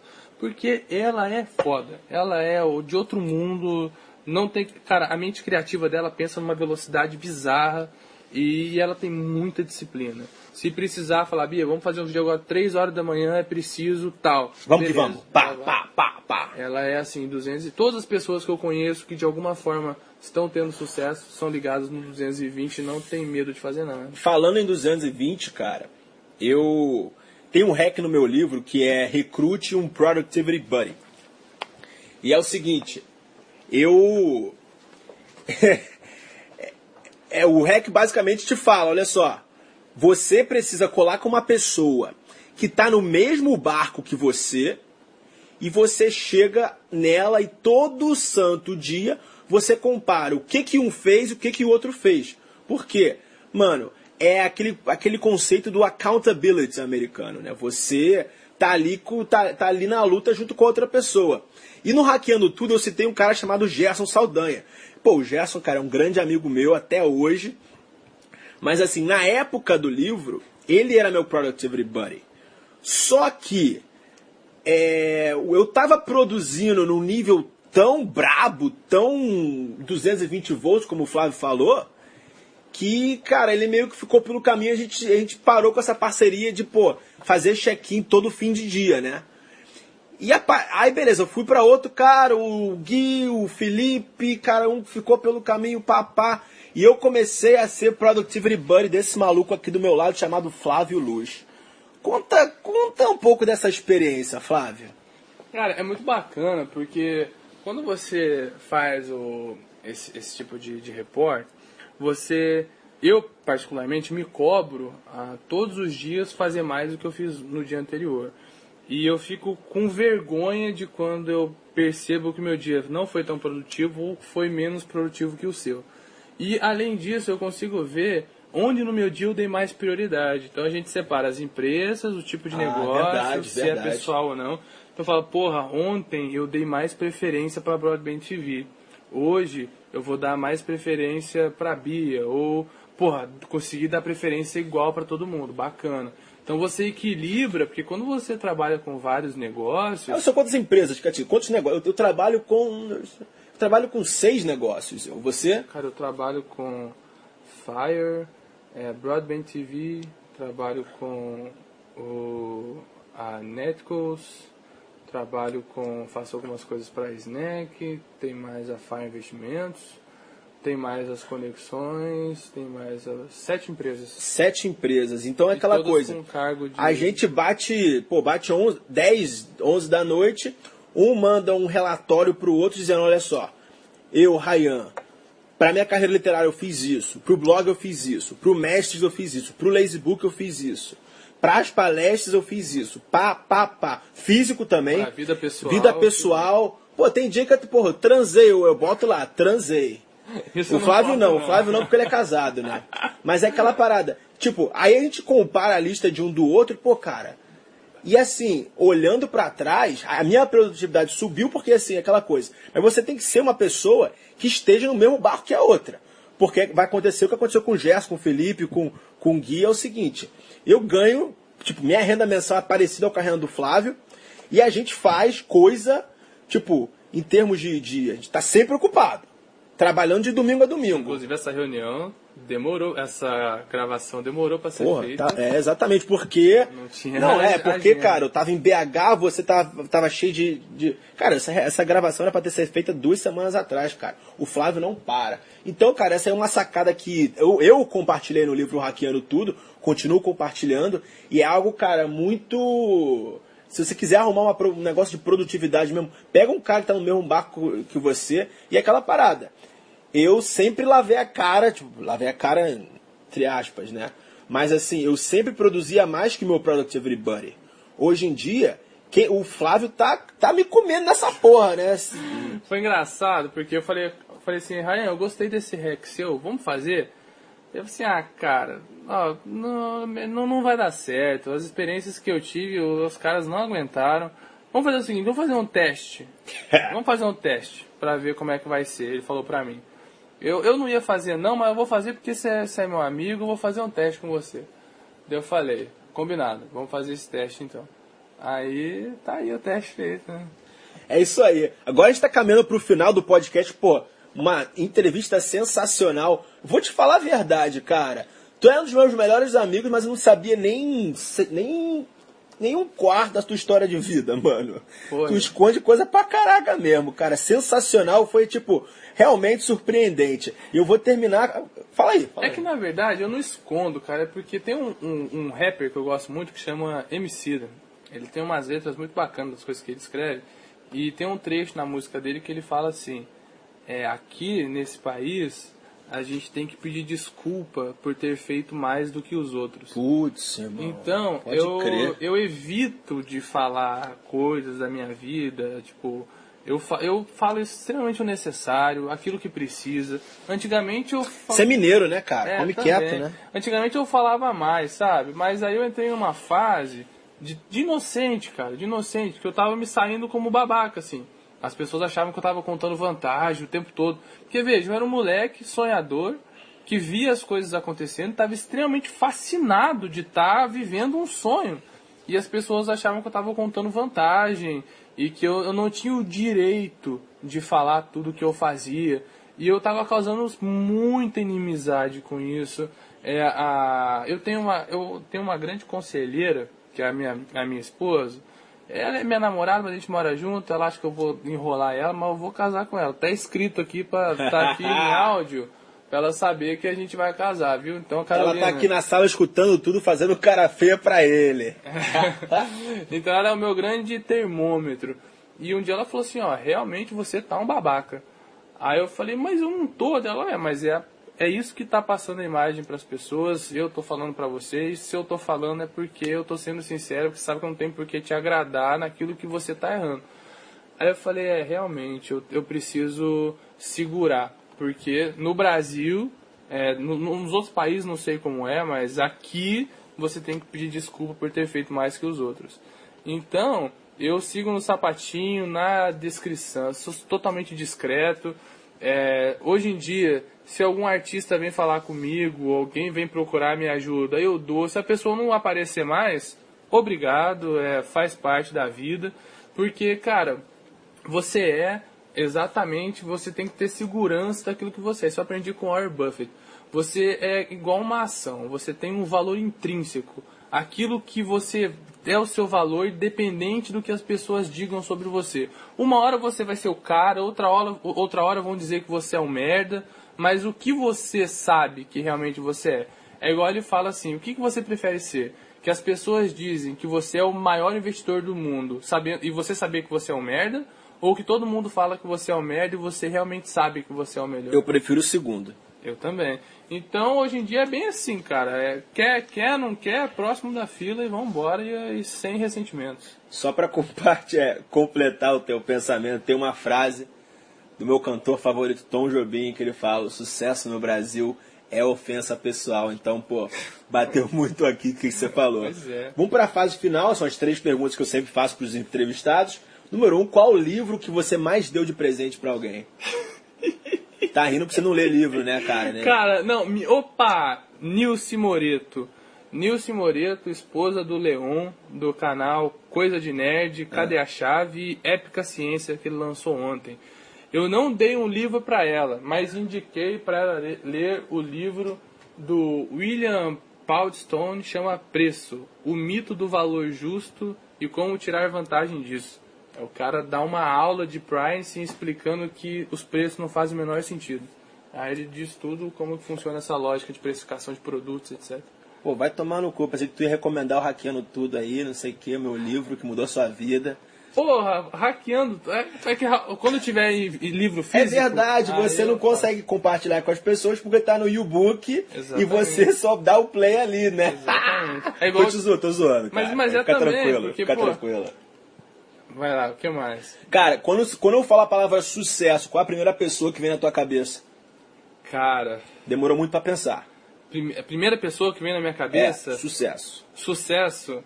É.